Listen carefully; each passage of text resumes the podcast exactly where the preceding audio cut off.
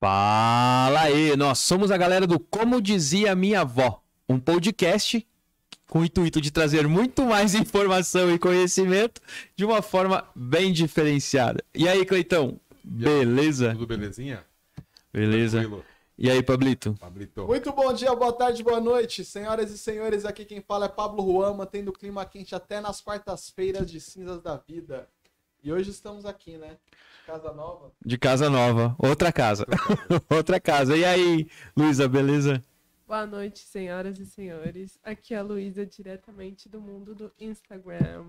Sim, estamos de casa nova. Background novo. Uma coisa mais, uma pegada mais clean, uma pegada mais basic, mais estilosa. E é isso, minha gente. Vamos iniciar? Bora lá, bora lá, bora lá. E aí, como é que vocês estão? Beleza, cara. Ô, e o episódio do Del Débio lá, hein? Rendeu, hein, Rendeu, cara? hein? Rendeu, rendeu. Eu Rendeu. ouvi de algumas pessoas que deu uma expandida na, na mente. Na mente deu uma expandida. A gente tá aí falhando, falhamos duas terças, né? Na verdade, a gente não falhou duas terças, né? A gente se reprogramou, Uhum. né? Os dias, né? Para outros dias. Então, o episódio da semana passada foi ao ar na quarta, né? Devido a problemas de marketing, divulgação e tal, a gente achou melhor largar aquele episódio numa quarta-feira. E hoje cá estamos em uma quinta-feira, né? Testando novos horários. Na verdade, a gente vai dar uma testada em novos horários. Vamos ver como é que vai ficar de quinta-feira aí. Vamos ver se o, o público se agrada de quinta-feira, né? Então, vão contribuindo aí no chat, vão dizendo o que, que vocês estão achando da gente trabalhar aí numa quinta-feira e não numa terça, certo? É, lembrando a galera que não é inscrita no nosso canal, se inscreva no nosso canal, ative o sininho e deixe positividade. Fala aí. Arrasta pra cima. Arrasta pra cima. Não tem, mas arrasta pra cima. Arrasta pra cima. Não é mais necessário agora arrasta pra Não. cima, né? Clica vamos que link vamos. agora. Clica no link. Clica no link. É, ative o sininho e deixe sua positividade. E lembre-se, compartilhe esse link aí com os amigos de vocês, com a galera, com a família, com todo mundo. É, pra ho- hoje a gente tem um assunto mega importante aqui, Uhum. mas já já eu falo. Pra quem não acompanhou lá pelo Instagram, né, já já a gente comenta sobre qual é o assunto. É, lembrando, né, quem quiser mandar um e-mail, falar com a gente, cdmvoficial.gmail.com e o nosso Instagram, arroba como dizia minha vó oficial. Vó, não avó. Eu continuo falando de, de, de vó e avó, porque sempre tem alguém que diz, ah, eu procurei e não achei. Como é que você botou aí? A pessoa manda, cara, não é avó, é vó, entendeu? Então, como dizia minha avó oficial. É, Lembrando também, né, que a gente tem o apoio. Você tá aí meio chateado, meio triste, Cabisbaixo. cabisbaixo, sem vontade de cantar aquela bela canção, né? É, sua vida, você tá uma pessoa muito amargurada, então lembre-se, muito mais doce, né? Deixe sua vida muito mais doce. Ah, tá aqui embaixo na descrição do vídeo, quem quiser fazer suas encomendas pro final de ano, não sabe o que, que vai dar? Cara, vai lá na Muito Mais Doce, que você vai fazer o Natal de muita gente feliz e vai adoçar a vida de todos. Uhum. Não é não, Pablito? Muito mais feliz. e muito mais doce, né? Muito mais. Bom, e falando do assunto, Inclusive, Kevin, eu tô querendo ficar mais feliz também. Já aquele abraço. eu tô me De sentindo novo? uma pessoa meio amargurada, Eu tô cara. Tô. É, tô precisando de energia, velho, energia. Mas se for Vamos. aquele copo da felicidade de uva, tem que trazer dois, porque o Pablo nem Nossa, É que velho. tinha uva e eu estou de dieta. Dieta. Não, tinha chocolate, mas tinha uva também. Né? é, Aí um 90% de chocolate. Mas tinha uva. Mas é que a Tinha uva, uva tinha zera uva. o nutricionista mandou eu comer fruta. O ácido da uva dá uma balanceada, né? Porra, e E que porque- balanceada que dá, né, chocolate cara? é do cacau, cacau é fruta. É, tudo é fruta. No fim, tudo é fruta. Tudo é natural. Tudo é... Verdade. É, não. Errado não tá. Errado não tá. Lá na Irlanda, lá na Irlanda do Norte. É, lembrando a galera, então, vão lá, muito mais doce. É, ah, Kevin, manda uma energia aí pra nós aí. Já não, manda doce, Kevin. Já tá suave aqui. E vamos que vamos. Cara, é... vamos trazer um assunto hoje à tona que a gente falou, acho que foi nosso Terceiro, Terceiro episódio. episódio, né? Foi um dos primeiros, né? É, Um dos terceiro. primeiros episódios que a gente falou lá que o escutar é uma arte. Trouxeram Rubem Alves ou não? Não, você trouxe? Ah, não acredito. Já, já procura aí, dá um jeito. O mestre dos quotes não Tá trouxe. tá aqui. Tá aí, tá na mente, tá na mente. Bom, e hoje a gente vai falar então sobre a arte da escutatória. Galera, o que- deixa aí, compartilha aí, bota no chat o que, que vocês estão achando desse estúdio que a gente tá aqui. Estúdio novo hoje, Uhum. estúdio zero quilômetro. É, As Cara- câmeras daqui são muito legais, assim, velho. Eu tô, tô, tô me achando, eu fico até mais bonito com essas câmeras, assim. Não, sensacional. Cara, eu, eu curti o espaço aqui, eu gostei Não, é do bem espaço, legal do mesmo. estúdiozinho aqui. Bacana, bacana mesmo. Então vai compartilhando aí, vai dizendo o que, que vocês acham. Ah, não participou ao vivo? Tá no gravado? Beleza, deixa a mensagenzinha aqui embaixo o que, que você achou desse estúdio novo, beleza? É, falando do assunto, então, é, da outra vez, quem é que introduziu o assunto? Foi o Cleito? Vai lá, Cleito. introdu- Não, foi, foi você que Foi falou. eu? Foi. Então vamos lá de novo. É, Cara, Faça as honras. a, a arte da escutatória. Porque, como eu disse lá no vídeo, e aí eu trouxe uma frasezinha, como dizia minha avó, como o Pablito falou lá, né? É, por que, que você. Ô meu filho, você sabe por que, que Deus te deu dois ouvidos e uma boca? Pra você falar mais, falar menos e escutar mais, né? Então por isso que você tem dois ouvidos. E hoje a gente tem um grande problema, né? É, todo mundo gosta de falar, principalmente nessa era que a gente tá vivendo. Todo Os mundo podcast, né? podcast. Todo mundo tem a, a sua opinião formada, todo mundo quer dar a sua opinião, todo mundo quer falar, mas escutar alguma coisa ninguém quer. Eu não É. vejo nem como, como opinião formada, eu vejo mais como uma pessoa ela se acha dona da razão. Isso é pior. É, na verdade, a gente vive hoje no mundo de pós-verdade, né? Por que, que eu digo pós-verdade? Porque a verdade que a gente vive hoje é, não necessariamente é a verdade de amanhã, Uhum. né? As coisas são muito né, voláteis, né? Tudo muda de uma forma muito rápida. É, e todo mundo aprende a falar bonito, que é o curso de oratória. E eu costumo dizer que deveria existir um curso de escutatória para a pessoa aprender a escutar bonito.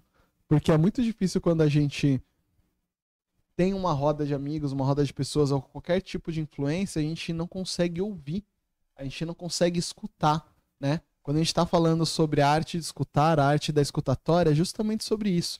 Qual é o benefício que você ganha a você de fato sentar do lado de uma pessoa, na frente de uma pessoa, e você ter uma conversa positiva, uma conversa saudável? Você sabe que a questão do celular, ela libera uma síndrome chamada Ikikomori, ou síndrome do afastamento severo, que é uma síndrome que ela, na, na, na pesquisa que foi feita, se eu não me engano foi na Universidade de Nova York, e eles fizeram uma pesquisa que era a seguinte, é, toda vez que uma pessoa tentava, um adolescente, né, tentava conversar com o outro e ele tinha o celular, o adolescente com o celular se sentia mais solitário do que se ele estivesse sozinho, sabe? Então, quando a gente tem essa troca com as pessoas, que a gente tenta conversar com as pessoas no, no, no mundo que a gente vive hoje, a maioria das pessoas senta para conversar, elas estão com o quê? Com o celular na mão. E aí ela fala com você, né? Uma palavra com você, uma olhada no Instagram. Uma palavra com você, uma palavra com você uma olhada no WhatsApp. Quando consegue ter um diálogo? Porque direto, né? Quando a gente está conversando, as pessoas elas não conseguem escutar mesmo, né? Como que eu sei que uma pessoa não tá me escutando? Quando eu começo a falar. Oi, o que, que você tá falando aí? quando eu começo a falar com uma pessoa e essa pessoa ela começa a só se justificar, né? Isso é muito comum de acontecer. Eu falo que o meu maior professor de escutatória foi o Clayton, porque a gente já trabalhou muito tempo junto e o Clayton, ele sempre foi um cara que escutou muito, né? Acho que a voz da sabedoria, quando eu tiver a idade dele, eu também vou conseguir. Vai deixar? Porra! Ele tá escutando.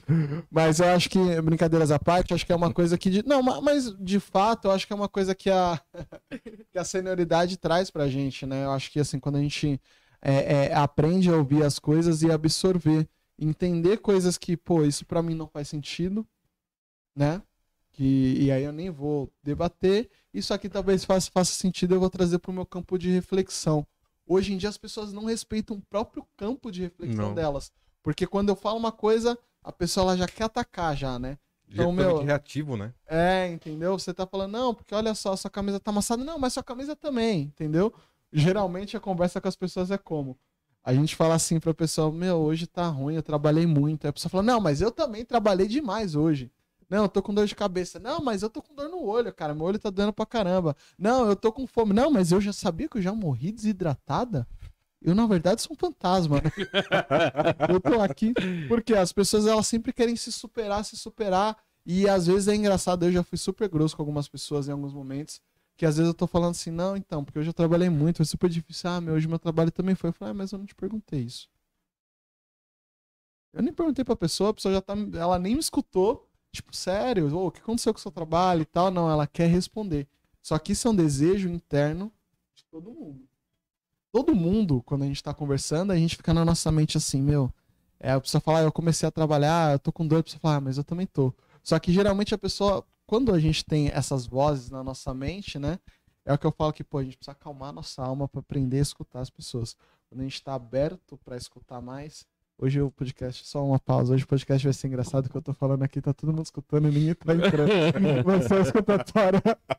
Vai ser um podcast mais bem educado, né? Cortes. Então, chega. Vamos lá, a gente tá se passando um pouco mais do início do podcast. Mas é, é, é, o- o- hoje em dia as pessoas elas precisam aprender é, a, a, a escutar mais as pessoas de fato, de, de verdade, sabe? Não é só você escutar porque você tá quieto, mas você de fato conseguir acalmar sua alma de alguma forma, né? É, porque também tem aquele ponto, né? O... Às vezes a gente não sabe nem como começar uma conversa com outra pessoa. Aí você encontra com a pessoa, aquela conversa de elevador. Aqui em São Paulo, que o pessoal fala que em São Paulo é assim. Nossa, tá calor hoje. É, tá... você vai falar o quê pra ele? Não, tá calor. Não, não tá calor. Então você não sabe também, às vezes as pessoas não, não conseguem iniciar uma conversa. E aí já começa a criar esse, esse embate, né? Ah, não, nossa, tá calor hoje. É, realmente tá calor. Mas você ouviu o que a pessoa quis dizer ou ela só tava puxando um assunto com você? Você conseguiu de desenvolver alguma coisa ali? Às vezes a pessoa se prende nisso, né? Eu acho que o, o que vai um pouco além também é que as pessoas, elas, hoje em dia, as pessoas não têm mais o costume de enxergar. Não, não é só ouvir, mas eu acho que faz parte. São duas coisas que elas estão bem ligadas, de tipo, você ouvir, como você deu o exemplo agora do elevador, mas também você enxergar a situação, sabe? As pessoas perderam também aquela questão de se olhar. Então, tipo assim, é o mesmo exemplo do elevador. Nossa, tá calor hoje. É, tá calor hoje. E tipo assim, a pessoa não ouviu, porque não quis puxar, não entendeu que tava puxando um assunto, mas também o fato dela não estar enxergando a situação em si, né? Eu acho que tá muito comum hoje em dia e muito alinhado também com o que o Pablo falou da questão de celulares e tudo mais, mas eu acho que no geral as pessoas perderam essa sensibilidade de conversar literalmente com as pessoas e não só falar com as pessoas, né? Que eu acho que uma coisa que tá muito, como eu falei, muito ligado também com você entender, porque não sei se vai muito além dos sentidos, sabe? O enxergar tá muito ligado com o ouvir, talvez, na minha percepção. Então eu acho que isso constrói essa sensibilidade de um todo, de você ouvir e perceber o que, o que está se passando ali, né? Eu acho que que é muito narcisismo, né, cara? Às vezes você tá mais preocupado com você, né, do que com o que o outro realmente quer É. te passar, né? E que é aquele lance que a gente já falou algumas vezes sobre a empatia, né? Empatia não é você se colocar no lugar do outro, até porque se você se colocar no lugar do outro, você é o outro, né? Então, mas é você ter a empatia pelo outro, né? Saber é, como o... A EVR, né? Oi? A EVR, né? O que que é EVR? Que é a, a interpretação visual da realidade da pessoa. né? Isso, isso, exato, exato. Estrutura visual da realidade. Isso, porque às vezes você, a pessoa tá lá, tá lá falando, você tá olhando, mas a sua mente tá lá divagando, né, sobre outras coisas. Aí no final, ou você dá a sua opinião dizendo, ah, não, que nem a, a, a- a- como a gente citou lá no, no episódio anterior, né, no, no episódio lá no começo, né, que foi falando de, ah, eu tô falando de você, ah, vou pra Paris, aí você diz, ah, não, não, eu já fui pros, eu já fui pra para Orlando, já fui pra não sei aonde. Cara, Não é isso que eu quero, eu quero compartilhar a minha experiência. Eu não quero saber da sua experiência. Eu te pergunto, como o Pablo disse, cara, eu te perguntei alguma coisa. E às vezes a pessoa não É? faz isso por mal, né? Ela faz isso por não saber mesmo. Não, por estar desligada. É. Por estar Ela desligada. Não tá escutando, É. né? Não tá ela escutando. escutando. Tem uma, um termo que eu uso que é desli- desligar o disjuntor, né? É, eu uso, quem, quem, trabalha, quem trabalha já trabalhou comigo sabe disso. Eu paro às vezes uma conversa porque eu falo, meu, você não está me ouvindo. E aí eu paro de falar. A gente conversa mais tarde. E aí quem já trabalha comigo há um tempo, eu falo, meu, desliguei meu disjuntor. A pessoa já fala, ó, já não vou entender mais nada, né? O que, é o desligar o disjuntor? Quando, pra quem conhece bastante sobre Elétrica? elétrica, Elétrica. como eu. Mas basicamente quando é, tem um pico elétrico, o disjuntor ele cai, né? Hoje em dia acontece menos, né? Mas antigamente acontecia bastante.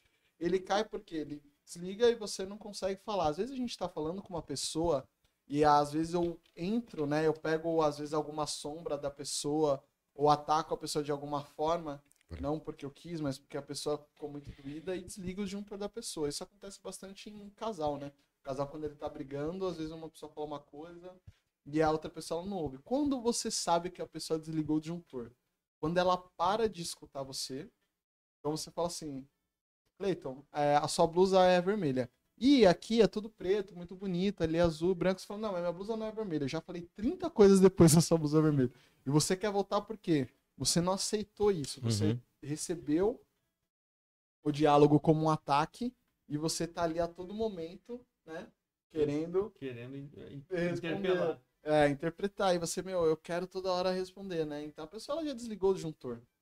Né? E acontece muito, e eu acho que é uma coisa até para vocês treinarem relações íntimas. Eu tenho isso com, com, com o Textor. Agora que o Textor é um ser evoluído. hum, é. Agora o, que o texto- Te- o antigo texto. Não, mas com o o Old. Textor, o Textor falava, cara, desliguei meu disjuntor. E a gente parava a conversa. Quantas vezes aconteceu? Várias. várias. Quantas vezes? Hoje em dia não, hoje em dia a gente consegue conversar muito bem.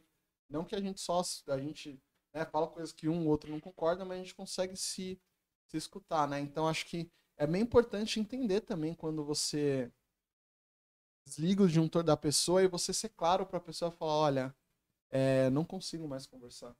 Parece que é pecado, né? A gente falar para a pessoa, não consigo mais falar. É, não, e, e- e relação de casal acontece às vezes muito isso. E às vezes não é só você não saber escutar.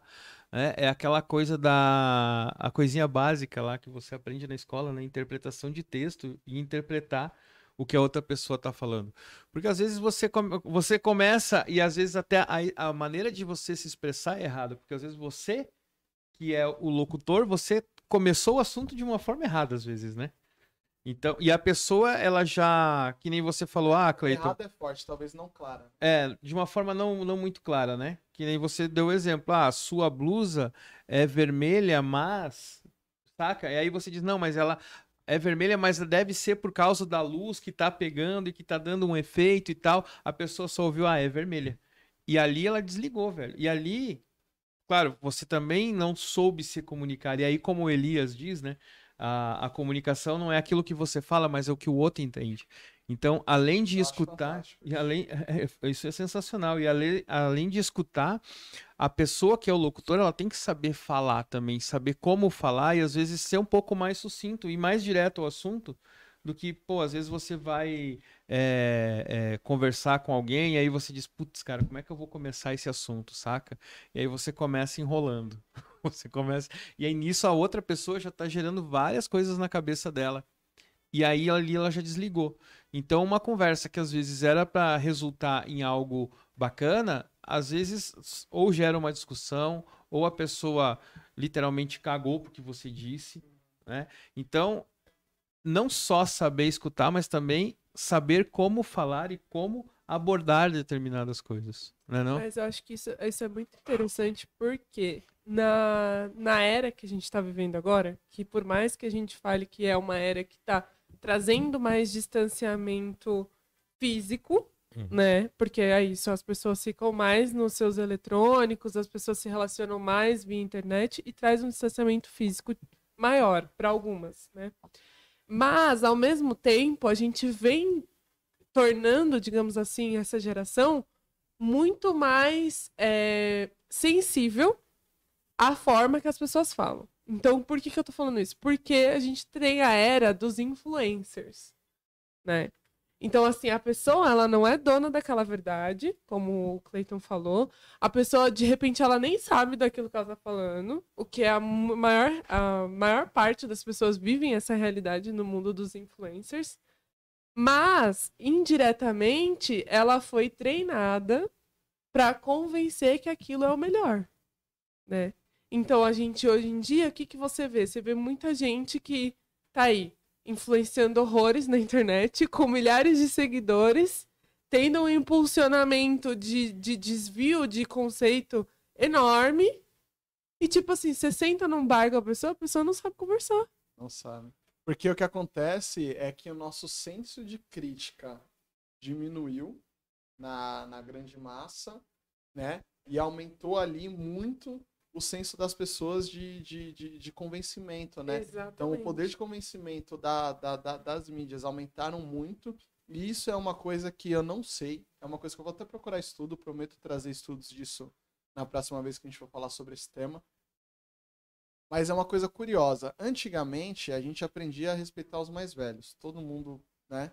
É, é, todo mundo passou por isso. Na verdade, o pessoal que é, é, Acho que até os anos 90 ali e tal. Ah, né? até uns 92, 94. É, 94, aprender a respeitar bastante os mais velhos. Por quê? O mais velho, ele era o detentor da verdade. Né? Teoricamente. Era a pessoa que, pô, tô doente, qual remédio que eu vou tomar? A avó sabia. Vó, como é que funciona tal coisa? A avó, né? A avó era um grande Google, né? Todo mundo tinha um Google dentro de casa, É. né? Todo mundo A tinha- grã-mestra. Meu mestre. Todo mundo tinha um Google dentro de casa. Aí o que aconteceu? A melhor tradução de, de avó é, é no inglês, né? É o grand, É, É, o- grandmother. grandmother, né? Né? Nossa, verdade. Eu nem tinha me tocado quando eu fiz a referência. É verdade. Então, o que acontece? É, é, os nossos avós, a gente respeitava os mais velhos porque eles eram o detentor da verdade. Então, tinha muito respeito porque eles eram que davam os caminhos, eles eram, sempre foi o ancião. Até o nome do nosso podcast é Como Dizia Minha Avó, justamente por isso. Porque a gente fala aqui sobre desenvolvimento pessoal, filosofia, mas é uma crítica, na verdade, ao mundo contemporâneo que a gente vive hoje, porque a gente deixou de ouvir é, é, os nossos avós para ouvir os coaches. E a nossa tese é que tudo que os coaches falam, os nossos avós já diziam. Uhum. Então, por isso que o nosso podcast é como dizia minha avó. E aí, mas, enfim, a minha curiosidade. Por que, que a gente parou de ouvir tantos avós, né? Então, na minha tese é Google, né? Então, hoje você tá com dúvida, você não pergunta pro mais velho, você pergunta no Google. Se o mais velho fala, você fala, pergunta no Google e mostra, não é isso. Não é isso que eu preciso fazer, não é isso que eu preciso tomar. E aí, né, isso acontece. Eu dou aula, você está dando aula, enquanto você está dando aula, a pessoa está procurando para ver se o que você está falando, falando na aula é verdade. E a pessoa ela te critica. Então as pessoas, né, a geração nova, a geração ali dos anos 2000, é, é, eles não conseguem nem respeitar mais a figura do professor. O professor ele não impõe mais o respeito que tinha antigamente, isso não vai voltar. Né? Como não respeita as pessoas mais velhas, porque elas aprenderam a respeitar o quê? mais o digital né, do que o físico, de fato, do que essa troca física. Então, se tem um cara que é seguido por 2 milhões de pessoas e ele está falando, por exemplo, é, é, que é super positivo, você, sei lá, tomar sangue de gato, vai ter, não vou falar que as 2 milhões, mas 200 mil pessoas vão começar a tomar, porque, e eu acho que esses influencers, eles não estão nem preparados para esse poder de movimentar grandes massas, né? E é o que eu falo, na minha teoria, a internet já elegeu um presidente no Brasil. Até fora do Brasil também, Uhum. né? Que foi o, o Donald Trump.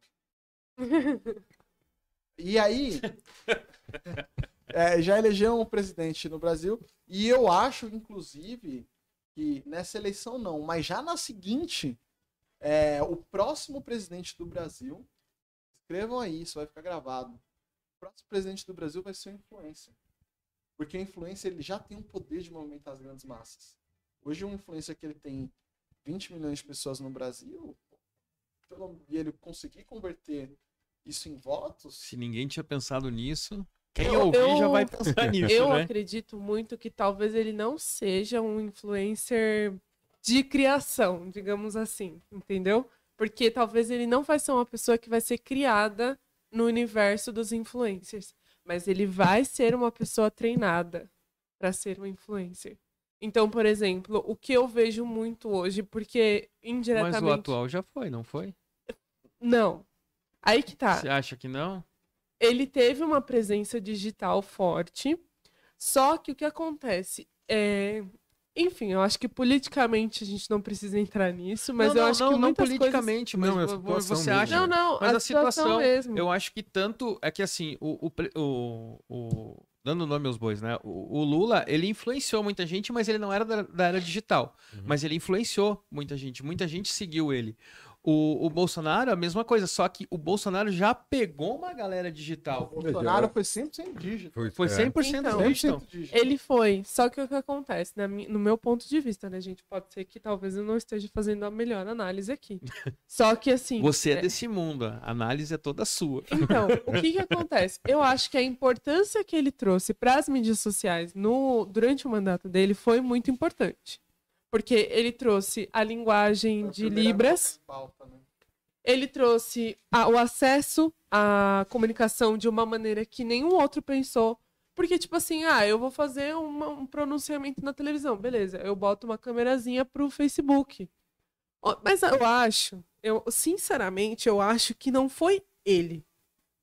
Foi a equipe dele Ah, que não, pensou nisso. lógico, sim. lógico. Mas é isso que eu tô dizendo. Foi a equipe dele que pensou nisso, mas ele não estava preparado para isso. Entende? Por que, que eu quero dizer isso? Posicionamento. É por isso que eu falei sobre a questão do enxergar.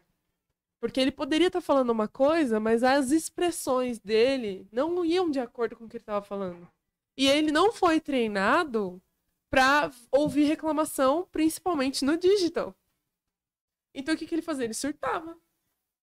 Entendeu? Mas aí eu Isso ele não foi preparado. Mas aí eu acho que dá pra gente extrapolar até pro, pro mundo, vamos descer pro mundo dos mortais. Vamos, vamos- É que É o que voltar. acontece hoje, né? O...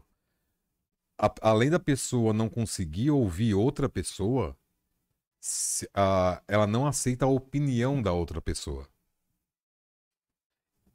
E uma coisa, parece o negócio da Tostines, né? Vende mais porque é fresquinho, fresquinho porque vende mais.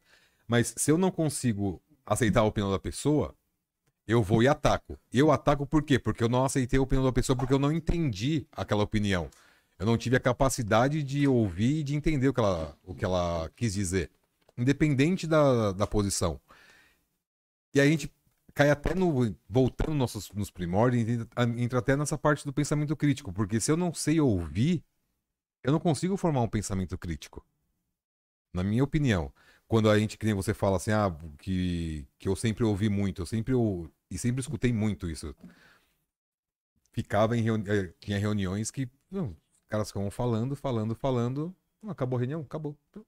Beleza, tchau, vambora. Mas não, é- na, minha, na minha cabeça não era momento de fala, era momento de ouvir, de entender o seu ponto de vista, entender o seu ponto de vista, e talvez não fosse o melhor momento para eu expressar o meu ponto de vista baseado nos dois.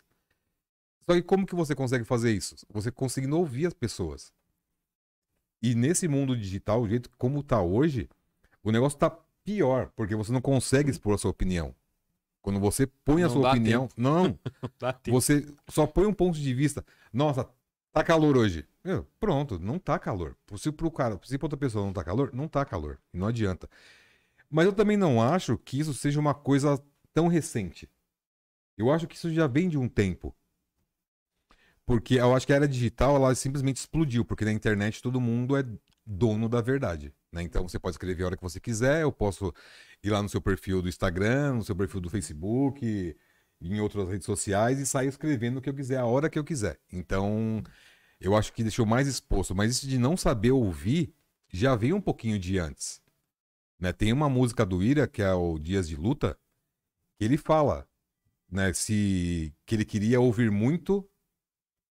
Não, ele queria ouvir de um sábio, mas o sábio disse pouco para ele. E ele fala assim: quando se sabe ouvir, não precisam muitas palavras.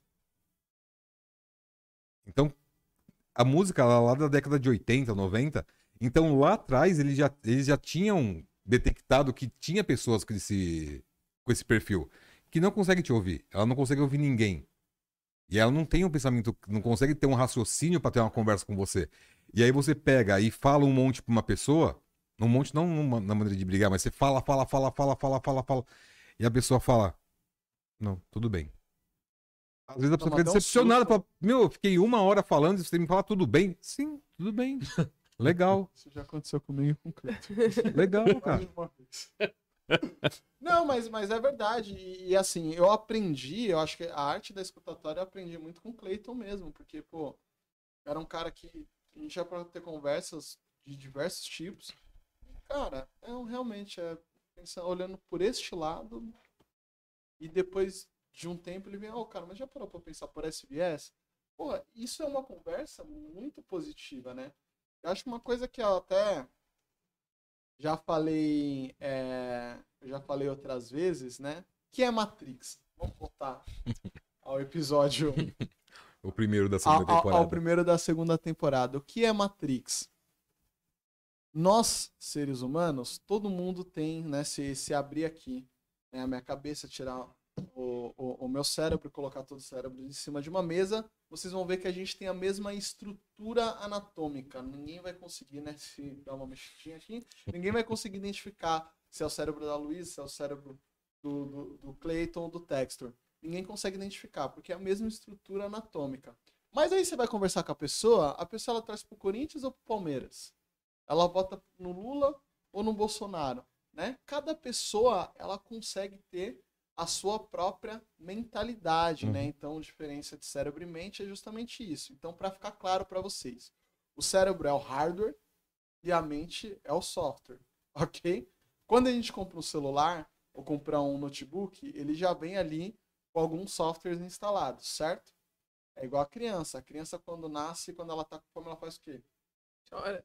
Ela chora. Quando ela tá feliz, ela faz o quê? Ela ri. Né? Quando ela tá brava, ela faz o quê? Chora. Chora também. É quase igual adulto, né? Que chora por. Mas É quase igual um monte de adulto que por aí.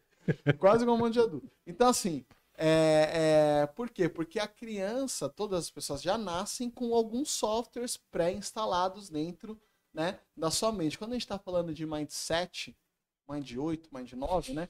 A gente está falando justamente sobre essa mentalidade, ou seja, esses softwares, ok? Quando alguém fala para mim, mindset é o software que está instalado aqui dentro do meu cérebro, que é o que o, é, é, o Jung chamava do é, que ele chamava do nosso sistema é, nossos esqueci agora. Sistema central. não não não é nosso cérebro reptiliano beleza?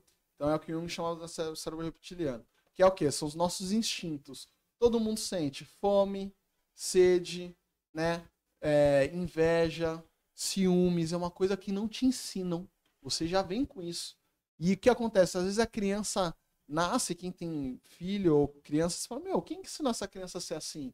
Ela já nasce mesmo com algumas coisas. Então, todo mundo já nasce com o seu software pré-instalado. Aí o que acontece? Conforme a pessoa vai crescendo, ela começa a ter outros programas instalados na mente, que são os programadores. Né? Quem são os programadores do cérebro humano? São os pais, professores. igreja, professores, é, é, redes sociais demais, videogame, né? São coisas que vão programando ali softwares dentro do cérebro da pessoa. E essa pessoa ela tem, né? Ela se desenvolve e ela tem a sua própria mentalidade. O que acontece é que as pessoas elas não entendem que explicam empatia errado. A- A explicação técnica da empatia é essa. Cada um tem a sua própria matrix, que é o que ela pensa, né? A realidade dela. Se eu vejo, eu, né? Se eu vejo, eu acredito. As pessoas elas têm a sua própria estrutura visual da realidade. O que eu vejo não é a realidade, é a minha interpretação da realidade. Por isso que acontece o quê? Que algumas pessoas elas são daltônicas, porque a interpretação da realidade para ela é diferente. A mesma coisa que é azul para você, para outra pessoa, né? É, é, vai ser preto. Eu falei uma cor ruim, mas enfim, né? Que é rosa para uma pessoa, para outra pessoa vai ser azul, né? Porque o, O daltônico ele vê tons de azul, de azul.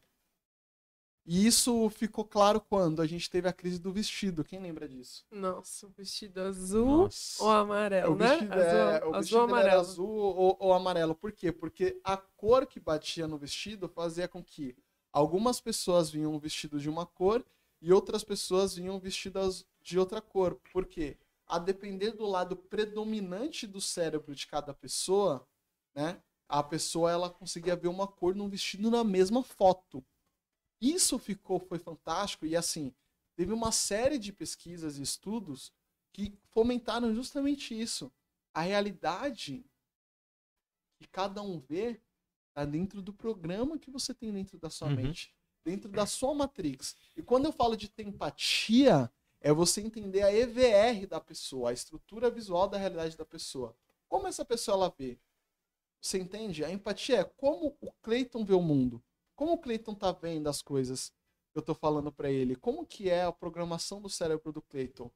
Pablo, qual é o benefício da escutatória? Não é só ser legal não e você ser humano. É você vender mais. É você conseguir entender melhor o seu cliente. Você conseguir entender melhor o seu cônjuge, né? Eu depois que eu comecei a estudar mais sobre escutatória, enfim, sobre empatia, eu con- consigo prever conversas. Falar, vou conversar com tal pessoa, eu vou pisar aqui, aqui eu sei que ela vai interpretar desse jeito, e daquele jeito ela vai interpretar de outro jeito.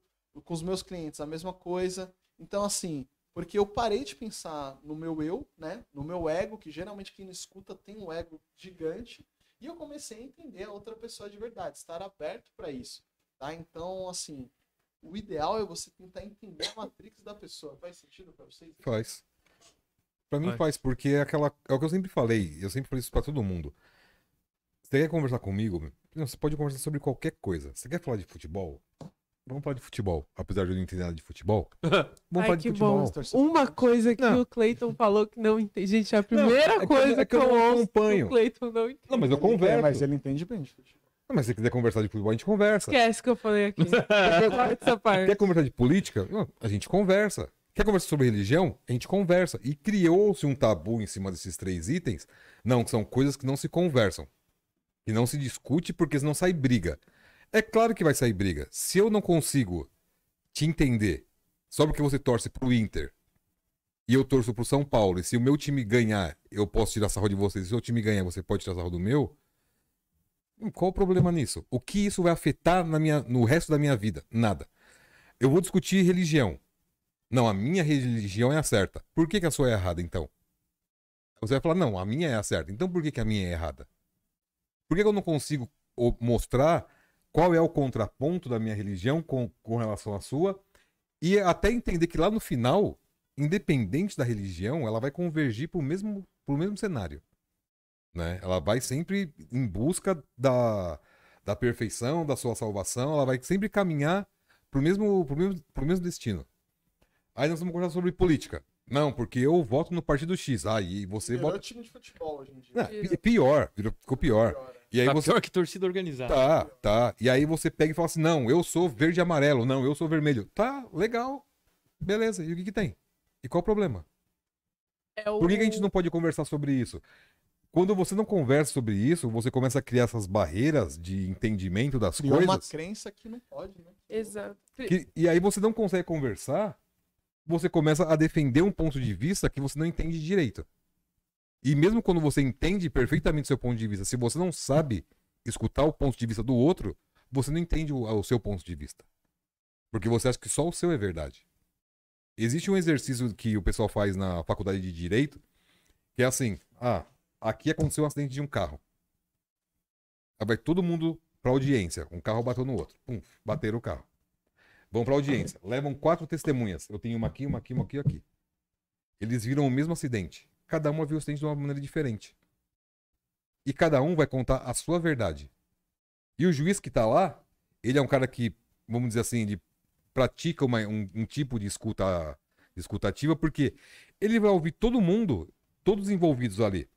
Ah, tá, tem a questão de prova, tal, isso aí é um outro, uma outra história. Mas ele vai ouvir todo mundo, vai falar, meu, tal pessoa tem razão ou tal pessoa tem razão. Uhum. Ou nenhuma tem também. né? Então eu também acho que tem esse, esse ponto. As pessoas criam barreiras e não conseguem ouvir as outras. E aí cria essas brigas que não são desnecessárias. É uma coisa que o Alan comentou aqui, né? Na verdade, o Alan e a Carol. Que nem tudo precisa ser 880, né? Como você falou, tudo tem um meio termo. E também é muito importante a gente entender que, por exemplo, se a gente voltasse para o quesito política, os que mais são, é, como dizer, que sofrem o preconceito são os que estão em cima do muro. Porque eles não podem ver o lado positivo dos dois lados. não. Eles não podem. Não. Tipo assim, ah, tudo bem, a gente tá aqui, mas tipo assim, não tem como, né? Não, não tem como, não. Tem como tirar de lá de cima, mas assim, tá difícil, mas tem. Aí, tipo, beleza, já o cara tá lá em cima, beleza. Então vamos enxergar o lado bom do que, que tá acontecendo, por mais difícil que seja. Vamos tentar enxergar o lado bom do que tá acontecendo? Ou então, não, tudo bem. E é isso, tipo assim, as pessoas têm que estarem, têm que estar abertas a, a aprender mais. Então, se eu defendo um ponto, você defende outro ponto, eu posso sair dessa conversa no muro e tá tudo bem. O, pera aí, só, só trazendo uma, uma frase de um vídeo que eu vi do Suassuna esses dias. Suassuna fala isso, né? Que o bom, o bom não dá, não dá más conversas. E o mal dá boas conversas. Entendeu? Por quê? Então, tudo que é ruim, a conversa rende. Agora, o que é bom, ninguém fala. Cara, é uma coisa, é uma coisa que eu sempre falei, que eu vi uma vez num canal de TV, que eu não lembro qual é esse canal. Eu lembro que era um programa de debate.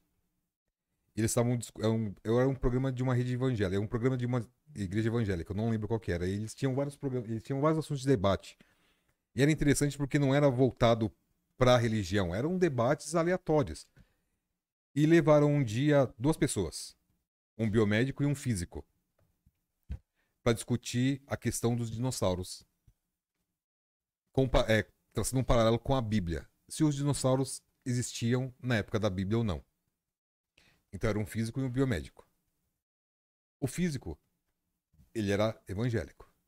O biomédico, ele era ateu. O biomédico, quando terminou o, o debate, e foi um debate super legal, os caras não, não teve ataque entre Não eles. foi pra briga, né? Não, porque o pessoal entende que debater é, É brigar. É brigar. É a mesma coisa, não, vamos discutir um assunto. Nossa, você brigou com você vai brigar com o outro. Não, discutir o assunto é trocar uma ideia sobre o assunto. É falar sobre aquilo. E aí eles estavam discutindo sobre se tinha dinossauro ou não, tal, tal, tal, tal. No final, o biomédico ele agradeceu ao apresentador do programa e ao outro, o, o físico, porque ele imaginava que ele fosse que ele seria atacado dentro do programa por ele ser ateu. E ele falou que ele tratou o assunto com tanto respeito que ele fez questão de ler a Bíblia, mesmo ele não acreditando, ele leu a Bíblia para entender o tema e tentar fazer uma relação se realmente os dinossauros existiram na época da Bíblia ou não. E os dois se deram as mãos ali e terminaram o programa. Agora imagina, um ateu, um evangélico, um biomédico e um físico. Já é estranho você ver Tinha tudo pra dar errado.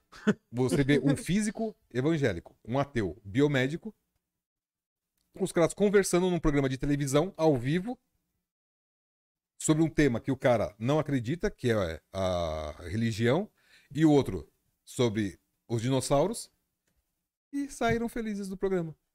Quer dizer, um sabia ouvir o outro ali, um sabia entender o, o- o ponto de vista do outro. E é isso que é uma conversa, é isso que você saber ouvir a pessoa. Você conseguir entender o que a pessoa tá falando, por mais que você não concorde. Que nem você falou, não, dessa questão de assim, de sair de cima do muro na questão de política. Eu sou um cara que eu sempre falei, eu não defendo político. Não defendo nenhum. Nenhum mesmo. E por causa disso eu já arranjei algumas encrencas. Né? Vocês já viram algumas coisinhas por aí que eu já arranjei umas, umas rusguinhas na Eu internet. causa arranjei umas tretas. Cleiton. Porra, o você não tem. Clay... Velho, você não- Clayton Nossa, arranjando Mas é na por- internet. Mas é por questão da pessoa não entender o ponto de vista do outro. E é isso, é uma coisa que eu sempre falo com, com a Simone, que é uma coisa que me deixa um pouco irritado, porque você tem um monte de informação e você não procura entender a informação. Você não procura ouvir a outra, o que a outra pessoa está falando. Né? Quantas vezes a gente sentou para conversar lá sobre coisas de, trabalho que às vezes eu não entendia e eu sentia que eu tava sendo. tava rebatendo o assunto. E é que nem você falou que fazia com o texto, meu, vamos parar? Vamos. Parava, tomava uma e voltava pra conversar. Trava. É, porque chega uma hora que você não entende mais, porque você não tá querendo ouvir mais a pessoa. Você não tá praticando uma escuta ativa, você não tá ouvindo realmente a pessoa. É mais ou menos aquilo que você falou um pouco antes de começar aqui, que você tava falando da mente, conversando o tempo todo, que eu falei, ah, não tô entendendo direito, né? Aí agora que veio cair a ficha pra mim. Realmente, a sua mente ela fica trabalhando uma velocidade ali que você mesmo fala, eu não quero ouvir esse cara. E aí você fica nessa de sempre bater no outro, sempre bater no outro. Aí você fica uma. Não fica uma conversa, né? Você fica uma encrenca. também, é, quando a gente está falando de, de como funciona a, a nossa mente, o, o humano ele gosta de conflito. Todo mundo gosta de conflito. Você gosta de conflito porque isso é natural, né?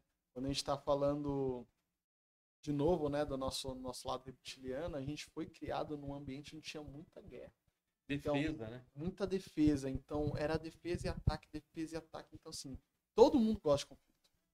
Pablo, eu não gosto. Você gosta de mentir, então. Que todo mundo gosta de E mentira é conflito. Mentira é conflito, já vamos discutir. Mas todo mundo gosta de conflito. Então, assim, as pessoas elas buscam o motivo. O futebol, o esporte, na Uhum. verdade, o videogame, a banda, a música, como que você gosta, né? Então, o conflito, ele é natural. Entendeu? O conflito, ele é natural. Uma coisa que é importante, às vezes, a gente fazer, né, para dar uma dica de treinamento, é você buscar conversas difíceis sem brigar. Entendeu? Porque, por exemplo, o Keiton fala, pô, eu fico em cima do muro de político.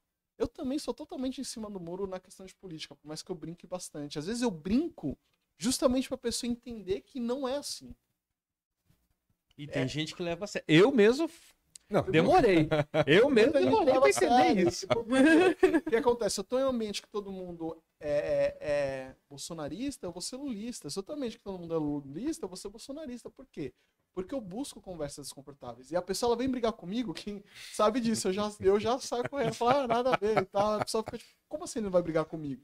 Né? Porque o que acontece? Nenhum presta. E muitos prestam, porque eu analiso o político como profissional. Uhum. O Lula foi um mau político, o Lula foi um bom político. O que ele fez foi certo ou foi errado, aí.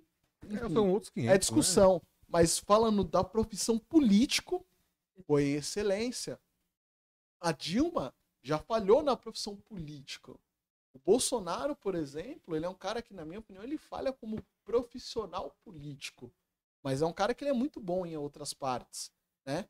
Porque o político, de fato, ele tem que construir alianças para ele conseguir Uhum. chegar no objetivo dele. Mesmo que seja roubar, mesmo que seja, enfim, não importa. Dividir e conquistar. E Não importa isso, entendeu? Não importa isso. A questão é que o político, ele. Então eu avalio isso. Então, pô, o Bolsonaro foi um cara que mudou o cenário da política no Brasil. Uhum. Ponto. Se ele é bom, se ele é ruim, não É outro, importa. outro cenário. Não importa, né? A gente vai ter uma discussão, mas por que, que a gente não vira uma discussão entre Lula e Bolsonaro sobre o quão profissional eles são? E o que, que a gente pode aprender? Dá pra fazer um episódio. O que, que eu aprendo com Lula e Bolsonaro? Tem coisa boa pra Sim, aprender dos dois. Porque é o viés que a gente para de olhar para um viés negativo e um viés positivo. E o que eu ia falar é, já que a gente gosta de conflito, por que a gente não provoca conversas difíceis? Eu provoco muito embate. Às vezes as pessoas não entendem. Já fiz isso várias vezes com a Luísa, por exemplo. Ai, que ódio. Às vezes eu provoco uma conversa difícil, mas não é porque eu quero brigar, uma conversa desconfortável que eu falo. É porque eu gosto de todo momento estar em uma conversa desconfortável. Porque quando eu estiver em uma conversa desconfortável com uma pessoa, e quanto mais conversas desconfortáveis eu vou ter, isso vai ser natural pra mim. E eu não vou precisar ter a ânsia de brigar. Porque eu aprendi a conversar em um campo onde estou nu. Mas não é, é, é o desconforto, é no desconforto que surgem as ideias. As, bo as melhores ideias surgem no desconforto. É. Ninguém tá deitado lá na sua cama e dizendo, pô, quantos em quantos a cada milhão são esses, né? Que tá deitado na camisa. Ah, tá aí. Achei a cura do câncer, né? Precisou cair a maçã na cabeça Precisou poder cair ganhar. na cabeça. Mas, cara, é isso, é o desconforto que vai você gerar o teu pensamento crítico e, e gerar as tuas ideias, né? E o desconforto vai te fazer você escutar mais, né? E aprender mais. Eu aprendi a escutar mais depois de, de, de algumas coisas que eu li, e aí eu comecei a aplicar algumas técnicas na minha equipe. que era o one-on-one, né? Que é você ficar com uma outra pessoa, ouvir ela por 45 minutos e você só fala 15. Então, ali eu comecei. Nos nas primeiras vezes, tu me pergunta assim, meu, o que que fulano falou? Eu disse, não sei, velho. Eu não sei o que o falou. Eu saía dali, eu pegava, eu anotava, eu escrevia o primeiro e o último ponto. O resto eu não sabia. Por quê? Porque eu tava mais preocupado em responder ou contrariar a pessoa ou ajudar a pessoa. Né? É, aí depois, com o passar do tempo, eu fui aprendendo. Aprendendo a ouvir as conversas com o Cleiton também. Cara, eu e o Cleiton, a gente sempre teve conversa. A gente tem pontos de vista, às vezes, completamente diferentes. Mas a gente nunca ficou sem se falar por causa disso. Entendeu? Com exceção de uma vez que, que a gente se desentendeu, mas Ah, foi. mas foi dois segundos. Mas nossa, depois de dois segundos a gente tava falando, né? Não foi nenhuma conversa, foi uma Não, briga de trabalho. Ali foi foi uma, discussão, de, trabalho. uma discussão de trabalho. Mas assim, é, com relação a ideais, é que nem o Cleito falou, ele torce pro São Paulo, eu torço pro Inter. Muitas vezes já se enfrentou, ambos já, ambos os times, um já perdeu pro outro. O Cleito tem uma visão de política, eu tenho outra. O Cleito tem uma visão de economia, eu tenho outra. E por aí vai. A gente não, não, não concorda e não discorda. A mesma coisa com o Pablo, com a, com a Luísa, não tenho. A gente não, não senta muito pra pra conversar, mas é com o Pablo é a mesma coisa. A gente tem. A gente. A gente tem vários viés mas, é, diferentes, entendeu? Várias visões diferentes das coisas. Mas é, é você, às vezes, parar e escutar em determinados pontos. Eu já cansei de olhar tanto pro Pablo quanto pro Cleiton em conversa e dizer assim, cara, realmente eu acho que nesse ponto você tem razão. E mudar o meu pensamento em algumas situações por causa disso. Oi? 2.0. É, mas é isso, é você escutar. É você escutar para você conseguir aprender e compreender o que o outro está dizendo. Né? Trabalhar no seu ego, né? E trabalhar no Uma- seu ego. Uma coisa que eu tenho, que eu, que eu fiz por um tempo, e eu recomendo pra todo mundo que quiser fazer, é você aprender a ouvir não. Treinar a aprender a ouvir não. Por exemplo, chega num restaurante, aqueles de quilo que você comeu e você vai pagar, e chega na pessoa e falou, você pode pagar pra mim? Eu já fiz isso. E aí depois eu vou lá e transfiro dinheiro pra pessoa. Quando a pessoa sai do me eu passo ela pagar. Já aconteceu uma vez só pra mim. Mas a pessoa Uhum. paga, quando ela sai, Tá bom. Eu quem eu digo. Tá bom, foi mais de uma vez. Mas depois eu transfiro dinheiro. Mas porque a questão não é. Não é tipo a pessoa pagar. É, A questão é ouvir um não. Entendeu? Então, assim. Você quer ser. você- Pode fazer, qualquer um pode fazer e me cobrar se não der resultado. 30 dias. no- ou um mês, né? Um mês você pedindo todo dia pra alguém pagar o seu almoço. E não, paga pode, de volta. Não pode ser. E não paga de volta que é, É pra que ter não- aquele não. não convincente, saca? Eu não, Não não, paga de ser volta. seu amigo, aliás, prefiro que não seja, mas pega uma pessoa estranha e fala, meu, paga meu almoço. Só vai na roupa você fala, não. Você vai ficar como? Meu Deus, ela falou não pra mim. O seu ego, o que acontece com o seu ego? Mas depois, velho, vá por mim. Depois de uns 10 dias que você já ouviu não, a pessoa fala que eu pago meu almoço? Não, beleza, tudo bem. Concorda comigo? A pessoa fala, não, então tudo bem. Tá Não bem. sei, acho que nesse cenário eu ia falar, lógico que não vai pagar, eu também não pagaria. Não vou pagar nenhum meu. Eu não vou nem pagar o meu quanto Brincadeiras à parte, eu entendi. Não, é só o fato de você estar se expondo, né? Você, te- você aprende. Isso é uma conversa desconfortável. Convence uma pessoa a pagar seu almoço. É uma conversa desconfortável. Você está se expondo a uma conversa super Uhum. desconfortável. Né? Então você aprende.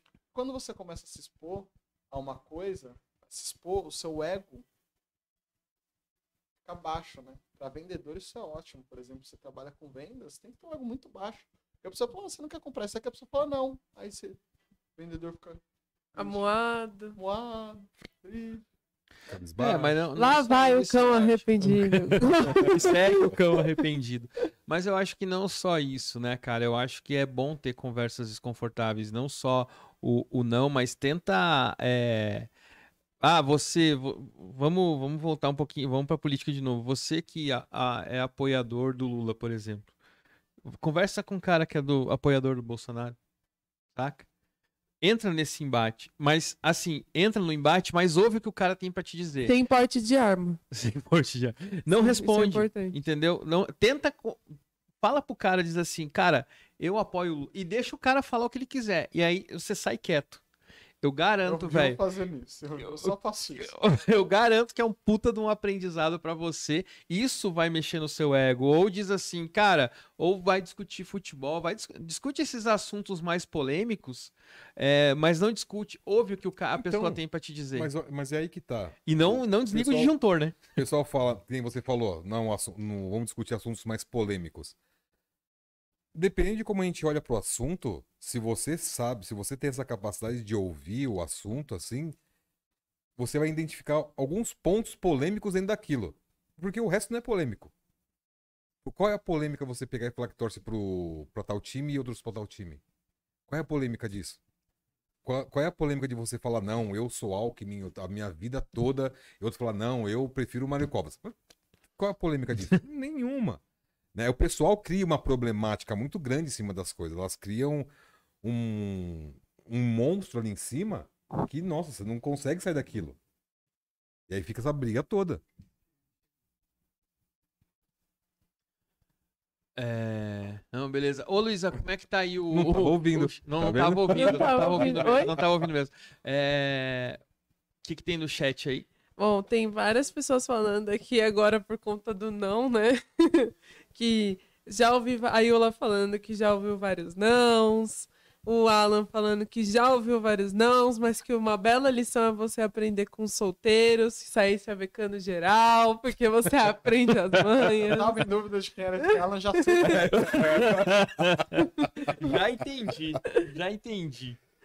Mas eu acho que isso é o mais importante. Eu acho que uma coisa que ele puxa aqui dos solteiros, mas que o Pablo também deu uma, uma lição ali de você começar a ficar com o seu ego forte. Eu acho que vai além de você ficar com o seu ego forte. Vai em você aprender a lidar de fato com as situações, no sentido de não que só que eu, tipo assim, eu sou forte o suficiente pra reagir àquela situação e tá tudo bem. Sou de aço. Não, é tipo assim, será que. Por que, que me falaram não? O que, que eu posso aprender com essa situação? Como que eu posso desviar de uma possível situação dessa no futuro? E como que as coisas vão se desmembrar?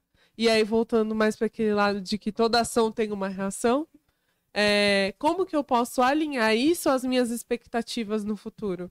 E de repente entender que às vezes aquela pessoa disse não porque fere o ego dela, ou não porque é uma situação que talvez eu só tenha me posicionado de uma forma errada, mas que se eu tivesse dito de um jeitinho diferente, eu teria conseguido.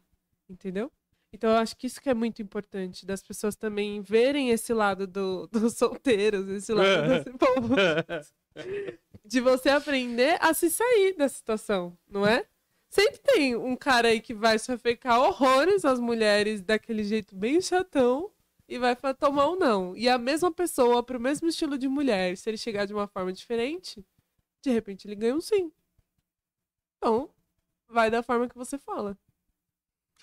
Ah, o vencedor só vem com, com, com o combate, com a experiência do combate, né? Tem que combater. Mas, ó, cara, é, falando um pouco também, o Cleiton trouxe o, o negócio da mente que a gente tava falando no começo. É, e é bem importante lembrar disso também, porque às vezes assim, você tá conversando, né? A arte da escutatória, né? Então você tá lá falando, fala, o outro, a pessoa tá falando, falando, falando, você tá quieto, tô escutando. O que, que é o desligar o disjuntor? É a sua mente começar a falar. E aí a pessoa fala, que nem do, do Vamos voltar, por exemplo, da camisa do Cleiton. Ah, vermelha. Aí o Cleiton, pô, mas minha camisa não é vermelha, mas o que será que É, tá é acontecendo? É, pô, mas vermelho. É a Pô, vermelho, cara, será que eu passei o sinal vermelho lá, velho? Puta, eu lembro que eu tava vindo e o cara. E o Pablo continua falando. A cor do sangue é vermelho. Pô, mesmo? é, Por que o velho, raio- pô, por que que a aí o sinal no trânsito, pô, aí eu, putz, aquele cara me fechou no trânsito, velho. E aí, é não, Cleiton, ah não, ah não, é, é sim, saca? E aí você tem aquela coisa de deixar a sua mente falando e falando e falando e falando, e você não tá prestando atenção. Uhum. É, primeiro, né, é, cara, eu vi um, um exemplo que é sensacional sobre a, a, a tagalerice da, da mente, né, que é do, do Saguru, que ele fala, que ele diz assim, Cara, quando você tem uma, uma dor de barriga, quando você tem uma diarreia, você faz o quê? Qual a primeira coisa que você para de fazer? É, você para de comer. Você para de ingerir coisa. E o pensamento é a mesma coisa. Quando você não, você não tem como dizer assim, não, não tô pensando em nada. né? Mas você tem como tirar aquela turbulência, aquela coisa do, do pensamento, de ficar aquela diarreia mental, de você ficar pensando mil coisas, é você zerar. Uma coisa que eu tenho feito, num desses cursos que eu tenho feito ultimamente, que eu aprendi, que eu achei bacana, é o seguinte, eu já falei isso de outras vezes, é você selecionar o que você quer para aquele momento, né? Então imagina que você está lá numa biblioteca, você está está procurando um livro. Aí você vai decidir qual, você está procurando o livro que você quer ler. Então você vai lá, ah, esse não, não, não, não, não. Ah, é esse que eu quero. E eu puxo. A mesma coisa é o pensamento. Né? O que que eu aprendi, o que que eu tenho feito? Às vezes eu tô lá é, para dormir, cara, para dormir isso é sensacional, velho, porque sabe aquela imagenzinha do cérebro quando tá a menina, aquela menina deita na cama, a menina diz, nossa, vou dormir, aí o cérebro vem e diz assim, você já fez tal coisa dela, puf, estala o olhão, né? Pá, e agora? E aí você fica lá pensando, eu tenho feito isso, cara, e para mim tá assim, ó. Eu durmo rapidão agora, que é o quê? Veio um pensamento, eu faço aqui, ó. Ok. Ah, ok. Saca? E faço isso daqui, tipo, ok, é o quê? Eu tô vendo o pensamento, mas eu não vou entrar nessa, nessa brisa dele. É o mindfulness, entendeu? Eu não vou entrar nessa brisa desse pensamento. Então, ah, tô deitado na cama. Pô, será que eu apaguei a luz? Cara, se eu não apaguei a luz, a luz vai ficar ligada e aí você vai. Será que eu apaguei a luz? Ok. Saca? Pronto. Acabou. E, cara, é muito engraçado, porque quando você pensa no negócio e você diz ok, e fazendo ou não, porque para mim eu faço esse movimento de ombro que é tipo, ah, ok, tudo bem, mas. Pode falar, aí, né? é foda-se. É. É, velho, é isso. E por incrível que pareça, para mim funciona e tem funcionado que é uma beleza. Eu deito, às vezes eu não consigo ficar mais um ou dois minutos acordado, eu apago, velho, eu apago. É, então, eu tinha uma dificuldade enorme de dormir, porque a cabeça ficava fica trabalhando. rodando, né, às vezes. Não tem como. Isso aconteceu comigo também. Mas é interessante você falando desse negócio de você selecionar os pensamentos, né? Eu vou lá, eu vou selecionar o pensamento que nem se fosse uma biblioteca. É legal isso aí quando você tá sozinho. Quando você tá. Né, eu tô lá, eu quero, eu quero selecionar o que eu vou pensar. Aí eu, eu acho. Eu não sei como ele funciona no geral, tô dando uma, uma opinião. eu não sei como ele funciona. Mas quando eu tô sozinho, eu acho que é mais simples você pegar e conseguir entender isso aí. Não, eu não quero pensar nisso aqui, eu quero pensar nisso aqui. Legal. Só que quando eu tô numa conversa, eu não sei o que eu vou pensar. E é aí que eu acho que vem o, o grande, a grande sacada do negócio. Porque você não escolhe o que você vai pensar do que a outra pessoa tá falando. Você tem que. Porque, na verdade, se você pensar, dela. se você pensar, escolher uma coisa pra você pensar, você não tá ouvindo. É, então, você tem que entrar. Na, você tem que. A, você tem que. É até interessante o, esse ponto de vista, porque quando uma pessoa começa a falar, você meio que entra na mente dela. Porque ela tá passando tudo aquilo para você. E é aquilo que você falou, Pablo, de você começar a meio que prever o que vai acontecer. Tá, se eu falar tal coisa, meu, pode acontecer isso. Mas de repente eu quero, eu queira que isso aconteça para eu conseguir para um outro caminho. E aí, às vezes, você conduz a conversa, né, com, com as suas opiniões, com seus pontos de vista ali. Ou então, quando a pessoa chega e vem contar uma, alguma coisa para você, você pega e deixa a pessoa falar. Muitas vezes, aquilo que eu falei, as pessoas elas esperam uma resposta milagrosa. né? E aí você fala, não, não, legal, entendi. Meu, uma, uma, técnica que eu uso bastante quando tá nesse ponto, depois que você começa a entender um pouco mais sobre empatia, é você jogar palavras nada a ver no meio de uma conversa. Quem já viu eu comigo quando tô no meio de atrito sabe o que eu faço. O pessoal começa a discutir, eu jogo umas coisas tipo Corinthians. O pessoal, tipo, Palmeiras, sabe? tipo, ah, ah, mas você é lindo. A pessoa fica, tipo, tá outras pessoas discutindo. Eu quero entrar na. Eu quero que ela saia dessa conversa. Entendeu? Meu, essa conversa não vai levar nem nada pra ele, nem nada pra ele. Falo, meu, Cone, você, meu, você vai ser tão bonito. Não, cara, mas vem aqui. E a pessoa, não, peraí, cara. Por quê? Porque isso tira o foco uhum. da pessoa, que é o que você falou. É, às vezes você, meu, eu, eu sei o que você quer dizer. Mas vamos por aqui pra gente chegar a uma conclusão. Porque se for por esse caminho aqui, é um caminho de monólogo, entendeu? É. Às vezes você vai ouvir a pessoa, você tá ouvindo a pessoa falando, mas não é isso que ela quer falar. O que você quer me dizer? Né? Tem gente que tem dificuldade de se expressar. É natural as pessoas terem dificuldade de se expressar. A pessoa vai falar com você, ela vai querer dizer, e ela vai ser o quê? Verborrágica, verborrágica, muita verborragia, e você não vai dizer, você vai falar, meu, mas. É, é, e, e, e você consegue às vezes, mas assim, você tem que aprender muito sobre escutar as pessoas, né? entender a EBR da pessoa, para você às vezes direcionar a conversa e entender qual é a visão que ela tem de você também. Porque às vezes assim, é aquilo que. Vou pegar um caso que aconteceu essa semana no trabalho. A pessoa fala assim: Pablo, é, o cliente está reclamando, o cliente mandou mensagem para mim, o sistema não funciona. Eu falei, time, o cliente está falando que o sistema não funciona. Não, mas o cliente está errado, que não sei o que lá, porque a gente já arrumou isso. Isso aconteceu uma vez há três meses, o cliente está falando que aconteceu agora. Ah, mas se alguém explicou isso pro cliente? Porque assim, a sua opinião, desculpa, nesse cenário não importa. Importa o cenário de quem está pagando a conta. Entendeu? Agora, se você pagar a conta, tudo certo, entendeu? Então, tipo, a, a, gente, a gente conseguiu escutar o cliente mudar a visão dele, porque não adianta nada. Na interpretação da realidade do cliente, na EVR do cliente, o sistema não estava funcionando. Na interpretação do time estava. Qual é a verdade? Não existe verdade no mundo de pós-verdade. A verdade do cliente é uma, a do time é outra. Como que a gente faz para equalizar essas verdades de alguma forma? E, e, no momento de uma discussão, nenhum vai querer dizer que o outro tá errado, tá certo, né? Eu não vou, o cliente não vai dizer, ah, ah, me desculpa, eu me confundi. E o, e o profissional também não vai dizer, ah, não, realmente o, o cliente tinha razão, saca? Então você raramente, precisa, é, você precisa ter um, um equilíbrio nisso, né? E cara, a melhor coisa que tem, voltando a, a essa parte que eu falei da mente, é o estado de presença. Entendeu? O estado de presença é a coisa mais importante, que nem você estava falando, Cleito. Ah, mas eu, é, eu, eu, tô aqui pensando e, e, e, como é que eu controlo isso? Porque quando eu tô sozinho é fácil, quando é. eu tô conta é difícil. Cara, eu, eu tenho alguns gatilhos, cara. Eu tenho alguns gatilhos. Quando eu, quando eu vejo assim que eu me perco, e cara, isso é muito é, é, é, um, é, um, é um trabalho, um trabalho árduo que você vai fazendo. Eu, às vezes, eu consigo, mas nem sempre, né? nem todo dia é feriado, né? nem todo dia é feriado. Mas é, conforme você vai tendo seu estado de presença, que é o quê? É, cara, eu tô aqui, eu tô aqui. Então, quando eu vejo que eu saio, como eu já criei alguns gatilhos, eu tenho alguns gatilhos que diz, ó, sair, volta, sair, volta, né?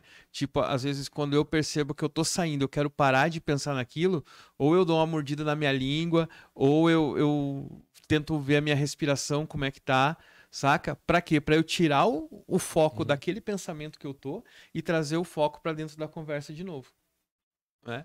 Então, é, são gatilhos que você vai criando. E você só vai conseguir fazer isso é você começar a se perceber conhecer. Se conhecer. Então, assim, ó, não é que, ah, não, como é que eu vou fazer isso? Cara, você pode, por exemplo, tô aqui conversando com o Cleito aqui, estamos batendo um papo, né? E, e eu vi que eu me distanciei. Eu fico me policiando. As primeiras vezes, você não, eu não vou prestar atenção no que ele está dizendo.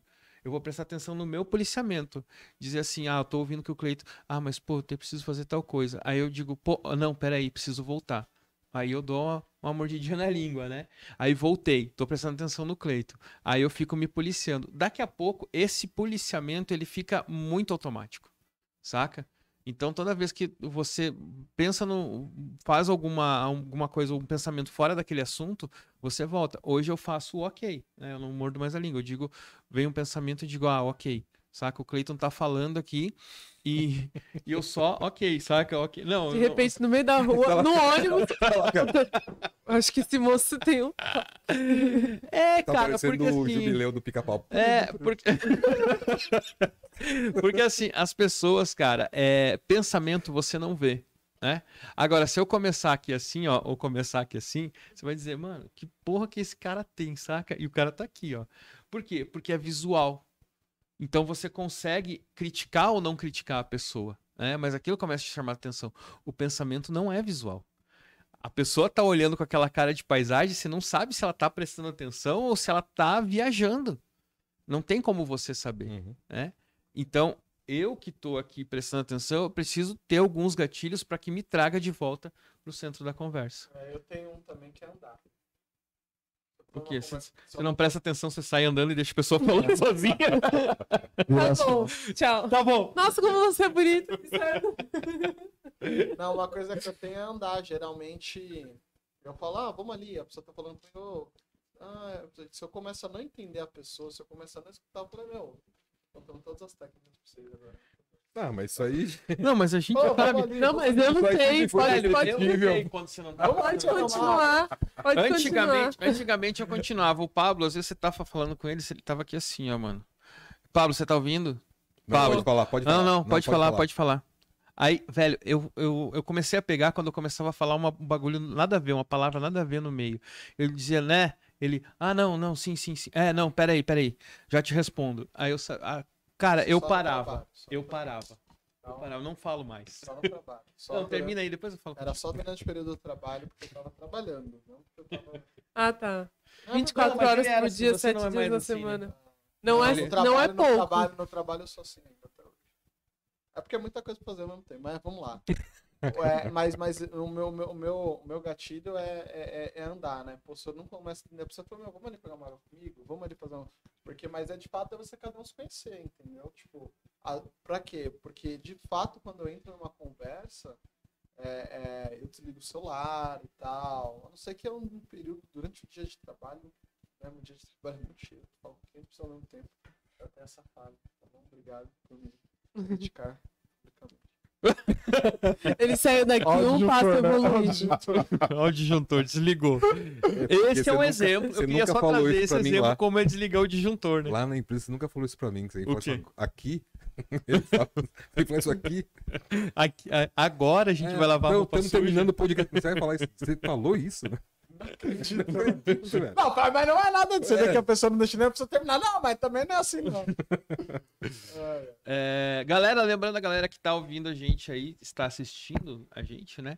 É, deixa seu like aí, né? É, vamos ajudar, não, vamos né? divulgar. Ah, não, positividade. Deixa sua positividade Likeidade. pra gente. Todo mundo que tá assistindo a gente, manda positividade aí pra gente trabalhar com esse fluxo de positividade gostosa, né? Compartilha essa informação muito boa que vocês estão recebendo agora.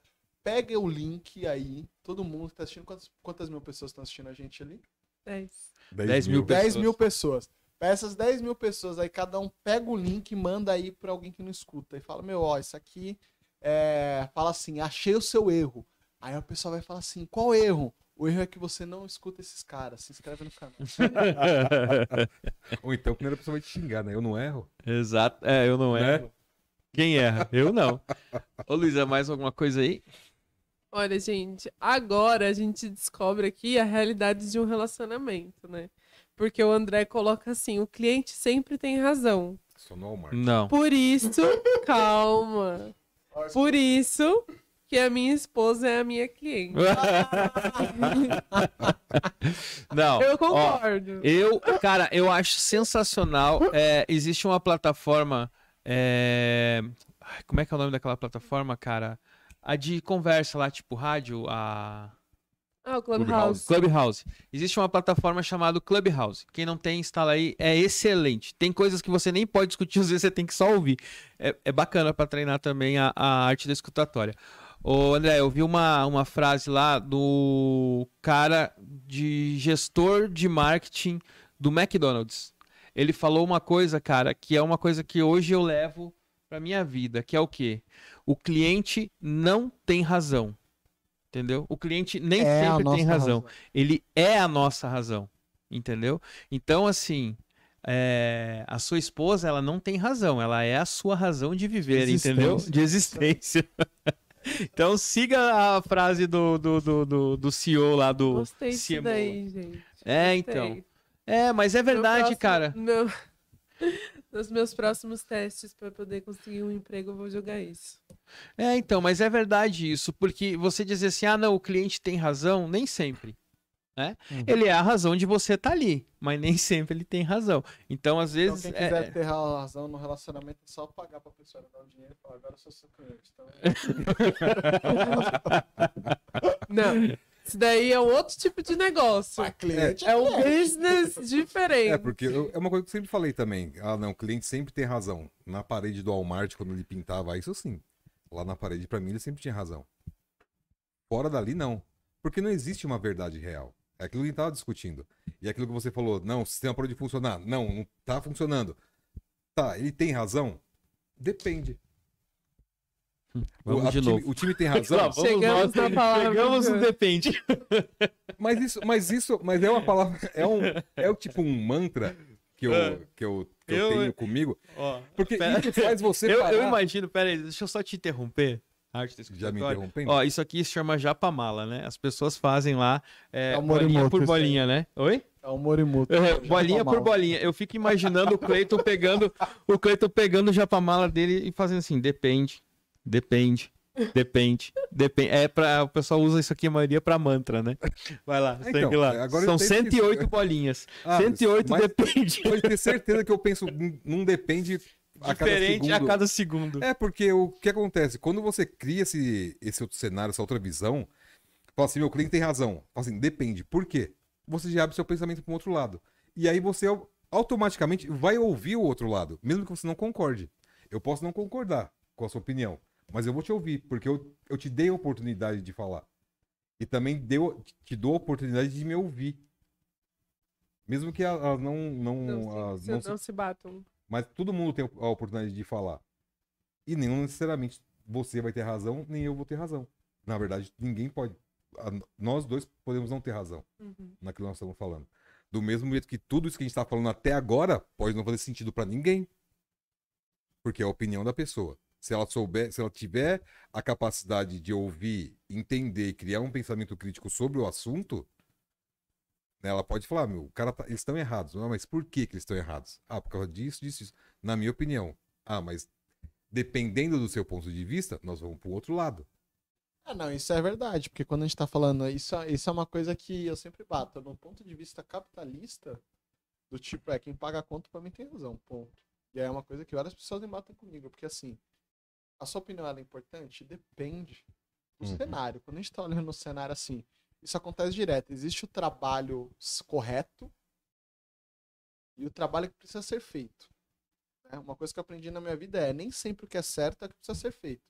Às vezes no seu contrato tá escrito, eu não posso ligar pro cliente, eu não posso atender o cliente depois das 18.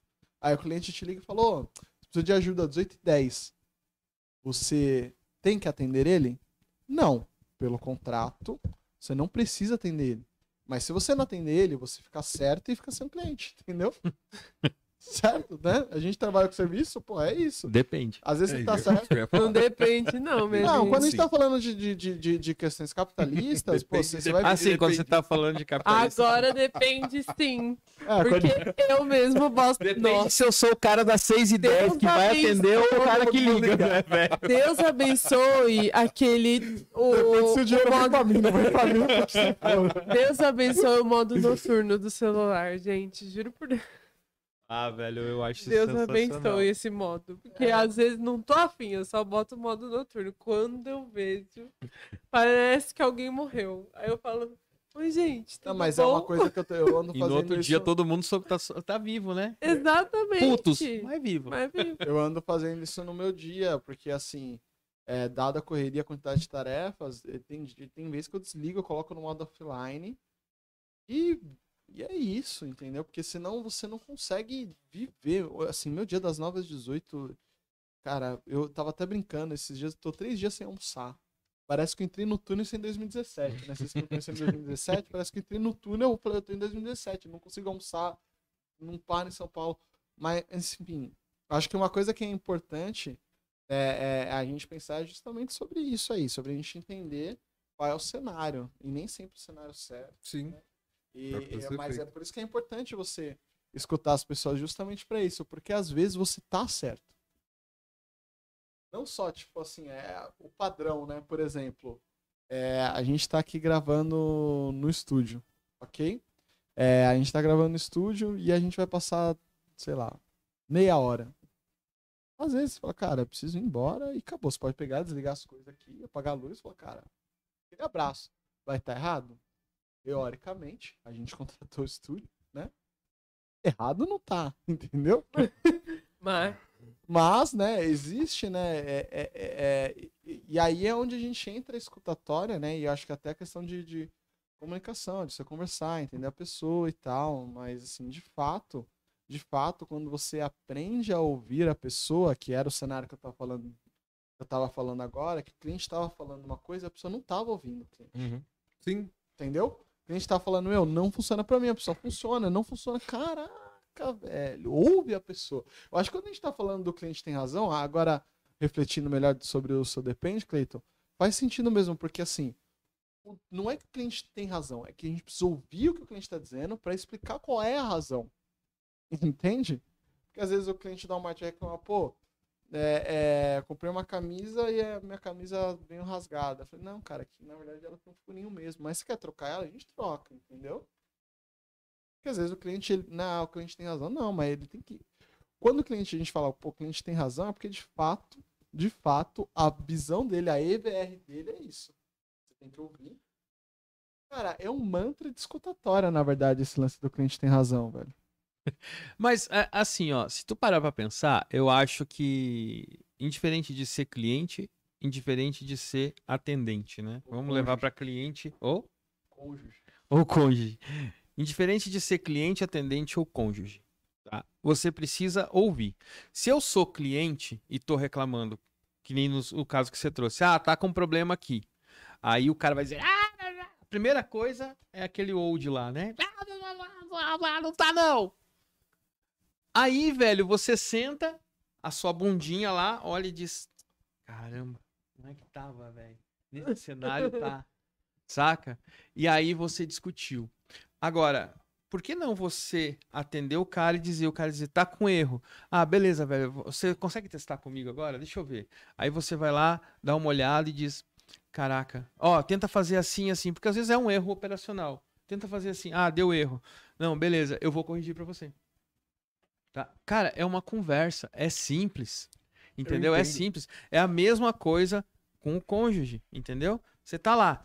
Ah, porque é isso, isso, isso, isso. Legal o seu ponto de vista, mas você já parou pra pensar? Não, eu parei pra pensar em nada e não quero pensar em nada, saca? Acontece. Saca? Por quê? Às vezes é difícil você estabelecer um, um diálogo, principalmente quando são assuntos nos quais são assuntos é, é, desconfortáveis, né? Principalmente assunto desconfortável, né? Que nem a gente falou aqui, ah, é, política, né? Você discutir você lá do A, lá do B, você discutir isso, é desconfortável. A mesma coisa numa situação e uma relação conjugal, por exemplo, né? É difícil você discutir o, o futebol de, de, de quarta-noite, o basquete de quarta-noite, né?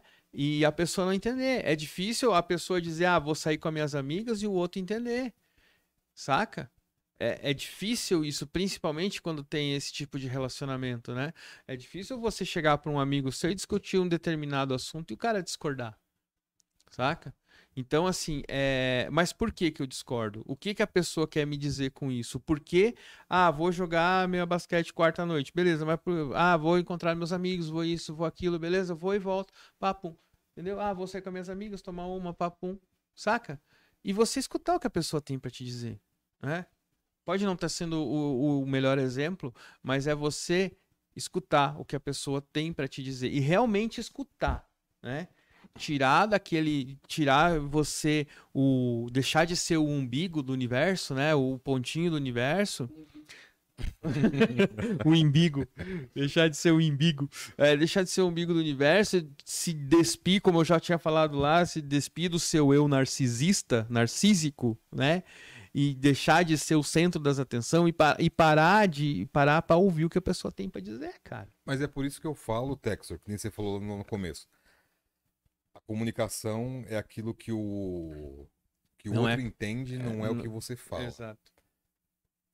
Eu parto de um outro princípio que é o seguinte: independente do que você vai falar, não que eu tenha obrigação de, de entender, mas no momento que eu olho aquilo, eu- você tem uma reação. Se você parar na, pra pensar naquele, naquele momento da sua reação, você se retrai, olha o problema de longe e fala assim, espera aí, qual que é o viés do assunto? Que nem, ah, o, o cliente, o sistema não está funcionando. Quantas vezes eu já discuti com um cliente porque o sistema não estava funcionando? E realmente não estava. Até um momento que eu parei, o cara falava, eu olhava e falava assim, não, peraí, meu, deixa eu pensar, deixa eu entender o não funcionamento do que ele está falando. Porque você começa a Exato. criar barreiras com relação às palavras também. Ah, o sistema não funciona? Você já xinga o cara. Ah, O sistema não presta. já É. o sistema não presta. Ah, não presta, tá bom. Tá bom. Ah, não, É que você não sabe da história da missa um terço desse Cê- negócio, o sistema não presta. Você fala uma palavra, você fala uma palavra com a- pra sua esposa, ela já fica brava com você. Então eu acho que tudo bem, você tem que saber se comunicar, mas eu acho que saber ouvir é um ponto de vantagem quando a outra pessoa não, não se comunica diretamente ou de uma maneira não clara. Porque quando você ouve e você para pelo menos um segundo para pensar, você dá uma raciocinada naquilo, você consegue encontrar uma maneira até de neutralizar aquela, Exato. aquele impulso que Exato. tá vindo pro, pra você. E não é assim, ah, não, eu vou neutralizar a energia negativa dessa pessoa agora. Não. Não, não é esse o ponto. É você pegar e parar e falar, não, peraí, meu, vamos pensar aqui. E outra, ah, depende, né? Eh, Sim. Falando de energia, não existe energia negativa, né? O que é negativo pra mim não é negativo pra você, né? Já começa por aí. Sim. E eu acho que assim, cara, é... o momento que você tá numa, numa discussão, né? Às vezes você tá batendo numa tecla, você tá falando um negócio e a pessoa tá discutindo contigo. Cara, beleza. Seja o ser mais elevado e diga assim, cara, ok. Por quê? Porque, Cleito, se eu tô discutindo um assunto com você, você pode não estar entendendo o meu ponto de Uhum. vista. Acaba ali. Deixa a pessoa. Eu vou deixar o Cleiton pensar um pouco.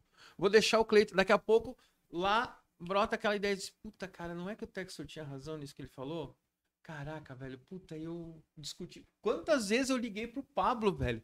E dizer, ô, ô Pablo, e aí? Beleza? Ô, velho, foi. Volta cara, o cão volta- arrependido. volta o cão arrependido.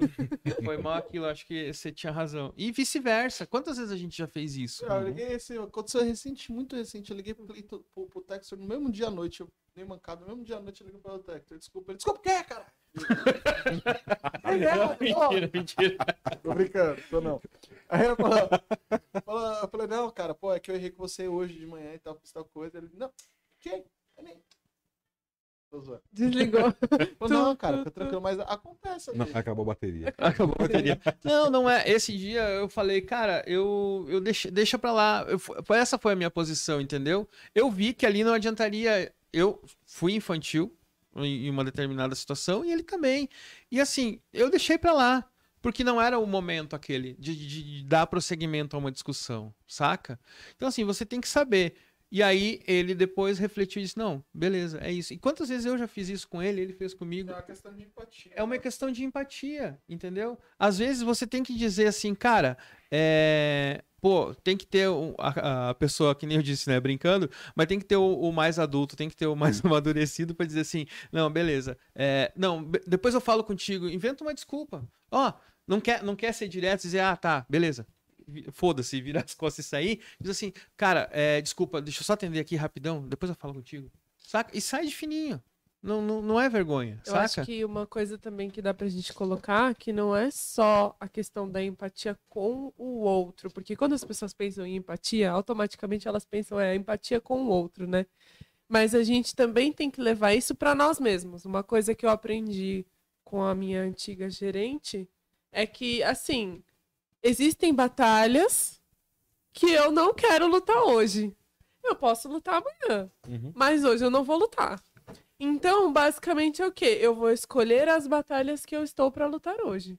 Entendeu? De repente eu tô num um trampo muito foda aqui, que isso daqui eu não posso largar. Seja porque eu não quero, ou seja porque realmente não dá. Então, tipo assim, essa batalha aqui não vai ser hoje que eu vou lutar. Então tá tudo bem. Ah, mas a pessoa saiu como dono da verdade, dono da razão daquela situação. Ok. Mas qual é a verdade Entendeu? qual é a razão? Exatamente. Pra ela, ela pode ter saído assim. Para as pessoas que estavam participando daquela conversa naquele momento, pode ter saído tipo. Porque tem essa, né? Sempre tem depois aquela outra pessoa que vem e fala assim: pô, mas você deixou por baixo. Você saiu por baixo da situação. Você deveria ter saído por cima. Por que você não deu. Sempre. Ô, Luiz, Exa... é só. Exa... Falar nada. Vai Exatamente. lá, vai lá. Exatamente. Mas eu acho importante isso. Eu acho importante isso. O Sabe quê? por essa pessoa que fica falando assim, nossa, você deveria ter, ter você saiu por baixo na conversa. Porque você, quando você apresenta seu ponto de vista para aquela pessoa e você faz aquela pessoa te ouvir. E ela vai entender, na maioria das vezes ela vai entender o porquê você saiu por baixo e por que você tomou aquela iniciativa.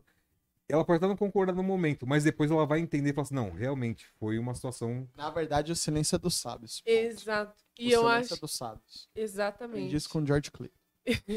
E eu Como é acho que é? Que entendi. o silêncio O é dos sábios. silêncio Ah, é tá. dos sábios. Entendi, entendi. Entendeu? Porque assim, no geral, é, é, eu acho que assim, se eu tenho uma conversa que ela vai ser algo que, que vai agregar, vai ser algo positivo, eu continuo.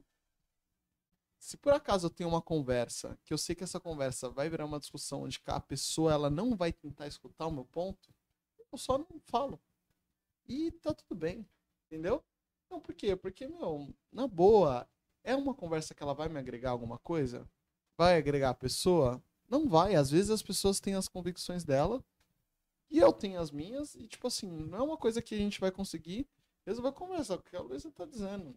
Meu, ah, mas você vai ser por baixo. Mas eu não ligo, porque eu não tenho ego de. Uma situação muito assim que aconteceu, inclusive no meu trabalho, foi que eu tava discutindo e tal, e aí alguém surgiu e falou assim. Alguém não, eu. Surgi e falei Alguém assim. conhecido como eu. Alguém, eu, alguém, eu, vírgula, eu, cheguei e falei assim, gente, eu tô na TPM. Eu acho que mulheres na TPM deveriam ter o direito da, do, da CLT, no meu caso sou CLT, da CLT de não trabalhar o dia que ela tá na TPM. Aí uma outra mulher, que você tá torcendo a cara? Essa é uma batalha que eu não escolho hoje. Vamos lá, continuando. Tá vendo, gente? Tem um momento da minha vida que eu sou um pouco madura. Mas mais tarde a gente conversa essa cara aí. Aí, essa outra mulher tive a conversa desconfortável do dia.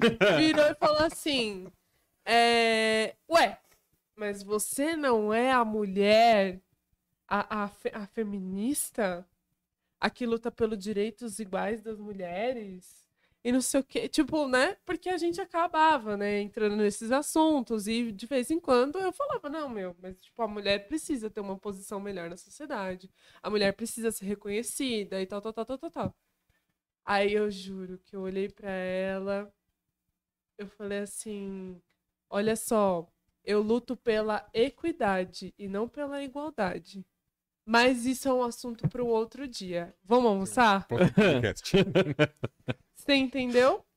Por quê? Porque eu falei assim, não vou, porque essa pessoa, né? E ela, e ela defende também algumas coisas que eu também defendo. Mas, tipo, ela levantou uma bandeira que foi tipo assim. Eu olhei, eu pensei, eu falei, vamos lá.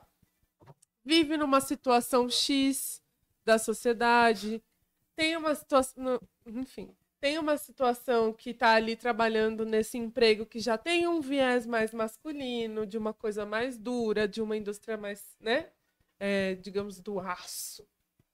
E, e é uma coisa que, tipo assim, meu, tá anos aqui falando sobre as mesmas coisas, tentando se posicionar, lutando contra homens brancos. zé, zé, zé. Quem conhece esse discurso sabe o final dele. E tipo assim, e aí vai. E aí eu falei assim, não vou discutir. Porque eu sei que ela vai me dar mil e uma razões pra eu ter que trabalhar enquanto eu estou na TPM. Porque eu sou uma mulher forte. E que mulheres fortes não desistem nunca. Entendeu? Mas, tipo assim, tem o outro lado. Tem o lado científico, tem o lado biológico, tem o lado hormonal, sei lá, cara. Tem o outro lado também, entendeu? E aí foi numa situação que eu olhei e falei assim: eu luto pela equidade, eu não luto pela igualdade. Mas isso é um assunto para um outro podcast. Comentem aqui. Quem quer saber a diferença de igualdade e equidade? Quem quer levantar aqui uma feminazi? Mentira, não sou feminazi. Mas é isso, minha gente. Vocês entenderam? Vamos aí, momento de jabá. Tem alguma coisa? Porque os meninos ficaram quietos, né? É lugar de fala. Olha, a gente tá já conversou sobre isso. Mas é uma história para outro Mas aí- podcast. Mais outro, ó, já temos dois episódios, pelo menos. Três, né? Porque. Não, três, porque Mas já não é você do... que gosta de conversas desconfortáveis? Pra garantir três, Né? tá ótimo. Então tá bom. Ai, Jesus. O que, que você ia falar, Cleiton? Tinha até esquecido. Isso de esse tipo de conversa desconfortável, né? Quem tava falando. Eu lembro quando a gente trabalhava junto, que trabalhava uma, uma moça com a gente, ela era vegetariana, ela é vegetariana. Trabalha ainda. Tra- Ah, não com a gente, porque eu não tô mais. né? e eu lembro que eu, às vezes, eu dava uma provocada nela e falava: Olha, come isso aqui, que não sei o que, e ficava, enche- ficava importunando ela, atormentando mesmo. E a gente conversava muito. Isso, Cleiton. E a gente conversava muito sobre a questão vegana. E é uma coisa que, por exemplo, eu eu não sei se eu serviria pra ser vegano porque eu gosto de comer tudo. É o que eu falava pra ela, eu falava assim, eu, eu não, não tenho restrição. Restri- Tem restrições alimentares. não, não. é só dos comerciais. Eu não tenho restrição com, com relação à alimentação. Tá? É isso que dá fazer programa com gente de 12 anos. E a gente discutia, a gente conversava muito sobre isso. Eu aprendi, mesmo não concordando com o que ela falava, não, não, não concordando com o que ela falava, eu ouvia o que ela dizia e, e apresentava meu contraponto. Ela também conversava muito, com, ela também ouvia muito, ela também era receptiva a isso. E era uma conversa muito legal. né? Então, acho que às vezes, quando a gente causa esse, essa situação, que foi o caso que, que aconteceu com você, dependendo do grau de receptividade das pessoas, é uma conversa que ela, ela pode durar horas. Se as pessoas sou- souberem uma ouvir o ponto de vista da outra. Então, por isso que eu acho importante a gente. E passar por conseguir- cima do ego delas, né? É, eu acho que é o, que é o principal empecilho das pessoas ou não saberem ouvir. E é uma pedra bruta que demora pra ser lapidada, né? E às vezes Porque- com britadeira, mas tem com, gente bri- que. com, bri- com britadeira. Não, porque de fato, assim, é, é, pô, vocês estão falando isso, mas vocês, vocês assistem o nosso podcast. Nem sempre a gente consegue sempre um escutar o outro. Às vezes desliga de um turno dentro da mesa. Uhum. E é natural, porque assim, ninguém é perfeito nisso. Mas a ideia é a gente buscar a perfeição, né? A gente conseguir chegar em um nível onde a gente vai aprender a ouvir mais. Eu estudo isso, de verdade. Eu estudo escutatório, eu estudo empatia, eu estudo muito. É, E eu não paro de estudar isso porque é um trabalho que é contínuo. Porque a nossa mente naturalmente vai buscar não escutar as pessoas, a nossa mente naturalmente vai buscar os conflitos. É, é, e é um processo difícil, né? Então, mas acho que existe um despertar, sabe, galera? Que despertar é quando você entende que aprender a escutar é tão importante quanto aprender a falar. Uhum. Quando você desperta para isso, que é o que a gente quer passar para vocês nesse episódio de hoje, é esse despertar. Desperte para ouvir as pessoas e busque o melhor caminho para que você possa ouvir as pessoas. E aí o mundo fica diferente. É outra cor de mundo, é outra cor de vestido. E aproveitando a deixa, né, do professor teacher Pablo, né, a Carol pergunta aqui pra gente em relação à escuta. Vocês indicam quais tipos de leitura? Com a palavra, professor. Ô, professor. Eu assisti La Casa de Papel, né? Obrigado por chamar de professor. Ai, Jesus. É, bom, acho que assim, tem um livro do, do, do, do Rubem Alves que chama Ostra Feliz Não Faz Pérola, né? É, é, esse livro do, do Rubem Alves, ele tem um texto lindo sobre é, escutativa, que é uma coisa bacana para você entender. Tem um livro, Carol, que ele fala sobre o, o, o, poder do marketing, né? Sobre, ele fala, é os cinco poderes do marketing, se eu não me engano, o nome do livro. É, que ele explica as esferas de influência é, do Jung. E esse livro, por incrível que pareça, é um livro muito importante para você entender o outro, para você ouvir mais as pessoas. Então, é uma coisa muito boa para a gente escutar. Então, basicamente, eu, eu indicaria esses livros, que são livros que é, eles funcionam bastante. E, no geral, assim, é, é, quando a gente estuda sobre sete pecados capitais, tudo que a gente estuda sobre o humano faz a gente entender o quanto é importante a gente escutar, né? Então, a Bíblia, por exemplo, eu, eu, eu amo a Bíblia, assim, eu amo a Bíblia é, é, cristã protestante, a Bíblia sagrada, né? Porque ela tem muitos cenários que falam bastante sobre escuta ativa, né? Muitos cenários, muitos cenários.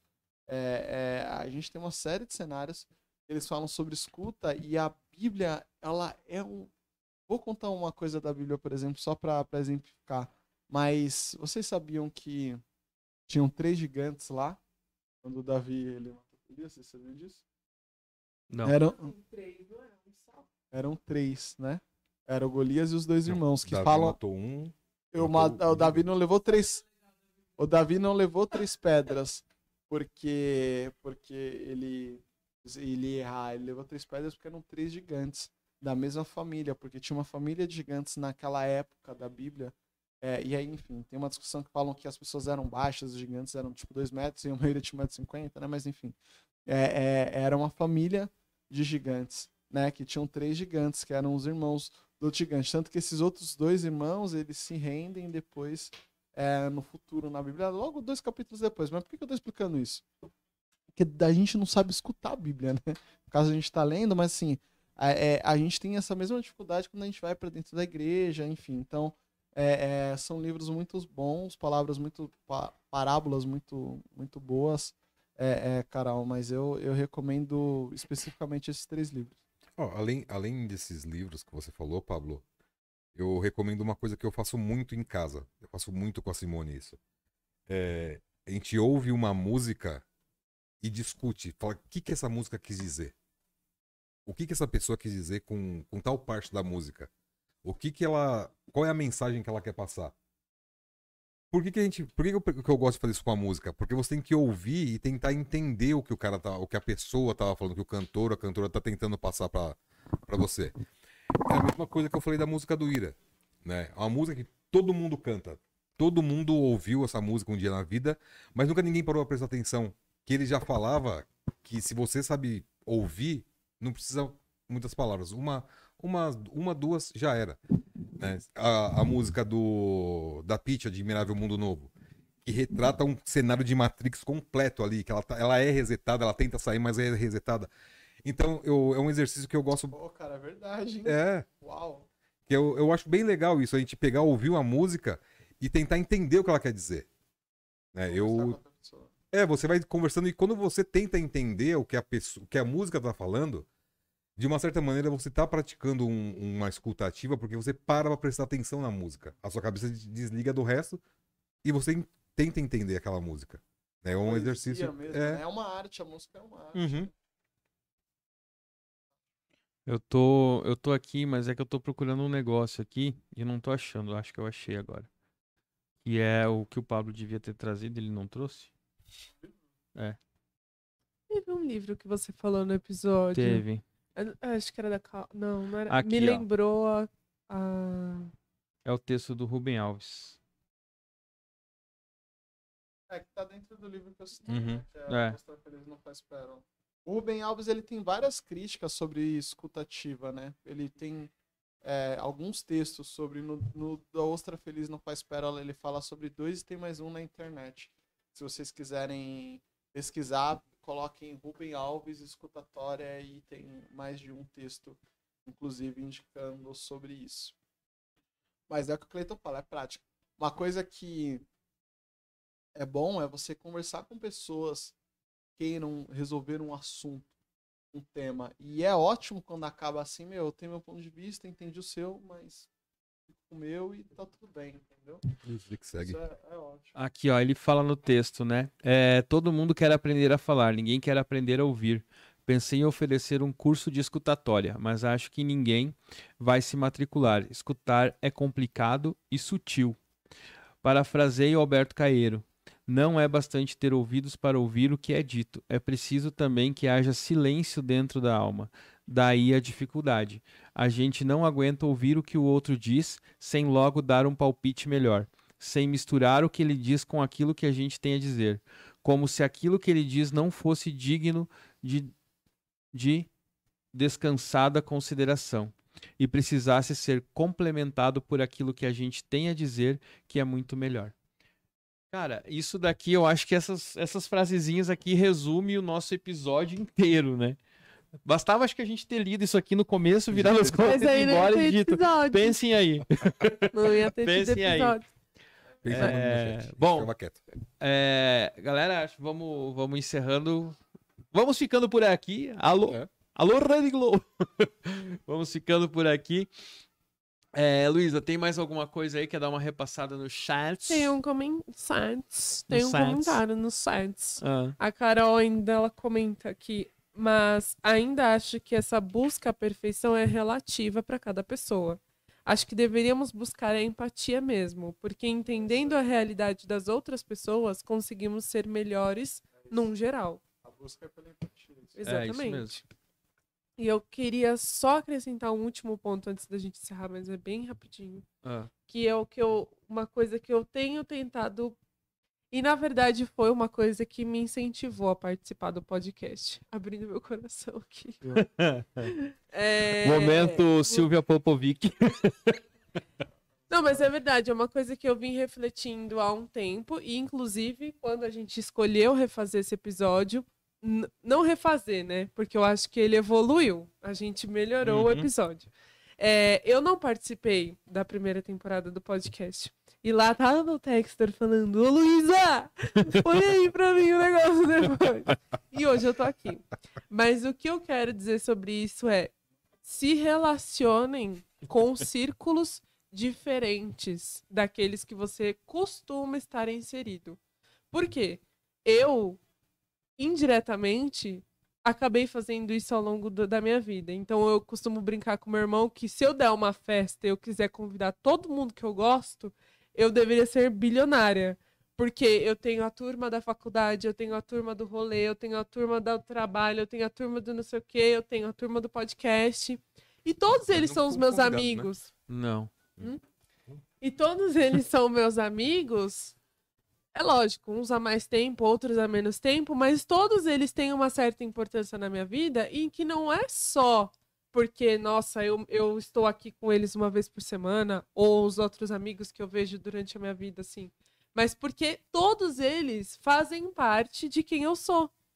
Porque se eu tô aqui hoje pra ouvir um papo desse, que na maior parte das vezes eu sou a que tá mais calada, inclusive, é justamente porque eu estou absorvendo conhecimento. Eu estou me propondo a me abrir e ter outros olhares. Ouvir para abrir os olhos. E isso acontece muito quando eu me relaciono com círculos que são de culturas totalmente diferentes. E aí eu falo, por exemplo, das meninas que eu costumo sair pro rolê, das meninas da faculdade, da galera que já tá mais velha ali, é mãe, é pai, tá se preocupando com os futuros dos filhos tem nem tempo pra respirar porque precisa limpar a fralda. E aí vem aqui no podcast com os meninos. Então, assim, se envolvam em círculos diferentes. Isso é saudável. E não só pro seu conhecimento, mas pro seu ser. Em como você se vê no mundo. É aquilo que o, que o Clayton falou. Às vezes você, uma pessoa acha que você saiu por baixo e você numa conversa paralela ou posterior àquela conversa mais assim aberta, você expõe um lado seu que a pessoa vai aprender e de repente a pessoa vai te mostrar o porquê que ela acha que você saiu por baixo e você também vai aprender. Então eu acho que não tem exercício melhor do que se envolver em círculos que não se coincidi... se não, não se relacionariam relacionariam naturalmente. Chega. É isso, gente. Mandou bem pra caramba. É isso. Manda, se você... manda, um- manda uma positividade se você gostou do meu discurso, porque ele não vai sair de novo se eu tiver que repetir. Ah, mas tá gravado. Tá gravado. Tá gravado. Fica tranquila que tá gravado. Amém. Ouviu Glória? É... Cara, uma coisa que eu achei sensacional agora, eu, eu tinha percebido isso um tempo antes. Você viu como a gente tá disposto aqui? É, tom sobre tom. Ali, ó, um amarelo, um marrom, um amarelo. Aqui, Aqui é azul, uma um abóbora azulzinho. pumpkin. Não, Aqui é um yellow mustard. um Elon Musk. yellow mustard. Tudo vem do amarelo e aqui tudo vem do azul. É, é só isso, é uma observação. E o logo, sem como sentido. mãe, E o logo. e amarelo, dá um close. Não foi mesmo. Pô, e o nosso postzinho hoje foi laranjinha. Foi laranja e É, azul. tá e- vendo? ó? E, preto, mas com. Quem diz que não se comu- as cores não se comunicam? Tudo é energia. É só É. assistir o episódio anterior. Só assistir- Exatamente. É, Cleitão, considerações finais. Bom, foi bem legal esse papo. Eu acho que Eu ia dizer. Bom, foi bom ter estado com vocês. a gente voltar num, num assunto que a gente. Do, que- do da criação do, do podcast, né? Não tem como não lembrar que eu tava falando pro Texor quando. Hoje de manhã eu coloquei ele pra ouvir. E eu ouvi você lá. Solta o som, DJ! Traz uma saudade daquele tempo do. Só ouvir e não É. ver. É, E eu acho que a gente passou um- uma mensagem legal pras pessoas. A gente conseguiu evoluir bem no. Eu- desculpa, eu, eu lembrei da piada desse episódio, me veio agora. Faz tempo que eu não ouço ele, mas me veio agora. A hora que o que o Pablo que eu falo que eu que eu muto o Pablo, aí que o Pablo fala assim, cala-te, como é que é? Você fala, cita uma frase. Dois Ah, minutos é. depois o celular do Pablo desperta, né? Aí eu digo, é por isso que eu te muto. Aí eu tava me lembrando agora, eu tava dando risada sozinho aqui, né, velho? A memória deles é incrível, gente. Que eu só iria lembrar porque eu ouvi hoje de manhã o podcast. E aí a gente teve, eu, eu, eu acho que a gente evoluiu, realmente, como a Luísa falou, o podcast da primeira vez para o mesmo assunto para essa vez. E isso mostra que a gente, como eu sempre, como eu falei em alguns episódios anteriores, a gente não, não é dono da verdade também. E a gente também não domina o assunto. Porque é um assunto, não porque a gente não tem a capacidade de dominar, porque eu acho, na minha visão, é um assunto indominável. Não sei se isso existe, mas ele é um assunto indominável, porque você vai se inven- reinventando todo dia. Né? Você vai aprendendo todo dia. Não quer dizer que o fato de você saber escutar, você não possa colocar sua opinião, mas você tem que saber o, o seu timing ali de entendimento das coisas. Eu achei foi um bem produtivo. E eu vou trazer uma frase aqui, que é uma coisa que o Pablo falou já, só que em outras palavras, no começo do podcast, que é assim, temos o costume de não ouvir o outro. Eu digo que sou de aquário e você responde seu signo. Eu digo que estou cansado e você responde que também. Eu digo que você. Que eu, eu, eita. Eu digo que tenho dor de cabeça e você diz que tem um tumor. Leandro Carnal. e só pra finalizar, queria Ah. mandar um, um beijo pra minha filha, hoje é aniversário dela. Ô, parabéns. Ah. Parabéns você. Papai te ama. Valeu! Parabéns, Carol. Parabéns. É, Pode tirar a máscara. o futuro youtuber veio visitar a gente. É, velho, A gente visitar. vai trazer ele dia das crianças no próximo. É, exato, exato. Bem lembrado, bem lembrado. É... Mas, gente, gente, olha, esses homens. Ninguém apresentou o menino, só mostraram o menino na câmera. Você Né? quer apresentar? Não, era só pra falar assim: olha, só fala o nome do menininho, ele tá aqui, um convidado especial, eu veio assistir a gente. Tá bom, gente? Tem uma plateia hoje, super fofinho, deu um oizinho lá no chat. Tem, tem A tia plateia, tem respondeu, plateia. É, considerações finais. Não apenas falem, façam serem ouvidos. Acho que vocês entenderam. É é isso que eu quis dizer. né? Pablito, considerações finais. Deu, deu É título. uma frase, uma frase que eu gosto bastante. Ela diz o seguinte: O silêncio é a voz de Deus. É, reflitam sobre ela durante a semana. Beleza. Lembrando a galera que tá aqui com a gente, né? E quem tá depois, não se inscreva, deixa seu Não se positivo. Não se inscreva. Se inscreva. Não se esqueça, não se esqueça, se inscreva em nosso canal. Alguém Mande cancela. positividade e ative o sininho para ser lembrado dos próximos vídeos, dos próximos programas Ah, ao tá vendo? É vivo. por isso que eu te muto. Entendeu? Luísa, corta essa parte, Luísa. Alô, produção. Alô, Bota produção! uma imagem aí no vídeo. Alô, produção! Muta ele aí. É... Galera que tá ouvindo a gente aí, se inscreva no nosso canal, deixe sua positividade, compartilhe esse vídeo, compartilhe esse conhecimento. Já dizia Arnaldo Neto, assim como o girassol compartilha sua luz, compartilhe seu conhecimento. É... Nosso Instagram, arroba como dizia minha vó oficial. E também quem quiser trocar uma ideia com a gente, ou manda um direct, ou manda um e-mail para o cdmvoficial.gmail.com. Ou liga para o Pablo, o número é 011. É, e para finalizar aqui, eu quero trazer uma, uma frase. Esse livro aqui é sensacional, cara. Eu sou aquilo, do Maharaj. É, e tem uma frase dele aqui que eu gosto. Oi? livro bonito, né? É, que ele fala aqui. é, apenas nas questões que dizem respeito ao corpo, isso não tem importância. É como suportar estações do ano. Elas vêm, elas vão. Mal sou afetado por elas. Da mesma forma, os corpos mentes vêm e vão. A vida está permanentemente em busca de novas formas de expressão. Tá? Então, fica a frase aí pro dia de hoje. A gente se fala. Acompanha aí nas redes sociais que vocês vão saber se a gente vai fazer terça ou quinta. Ainda a gente tá meio indeciso, tá? Mas a gente tem mais dois programas aí até final do ano. Uhum. A gente não vai gravar lá no, o primeiro do ano, talvez lá dia 3, dia 4 não vai ter, porque a gente vai estar aquela folguinha recuperando ainda, né? Recuperando o grave da garganta. né? Falamos toda semana, semana após semana, o ano inteiro. Pelo amor de Deus, rapaz! Deixa meus. Olha! Dá uma semana, meu filho. Dá uma semana. Que aqui de repente começa a dar uma falhada.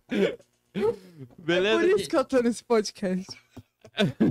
Mas a gente vai se falando aí mais nas próximas semanas, beleza? Aquele abraço, fique com Deus. Fui!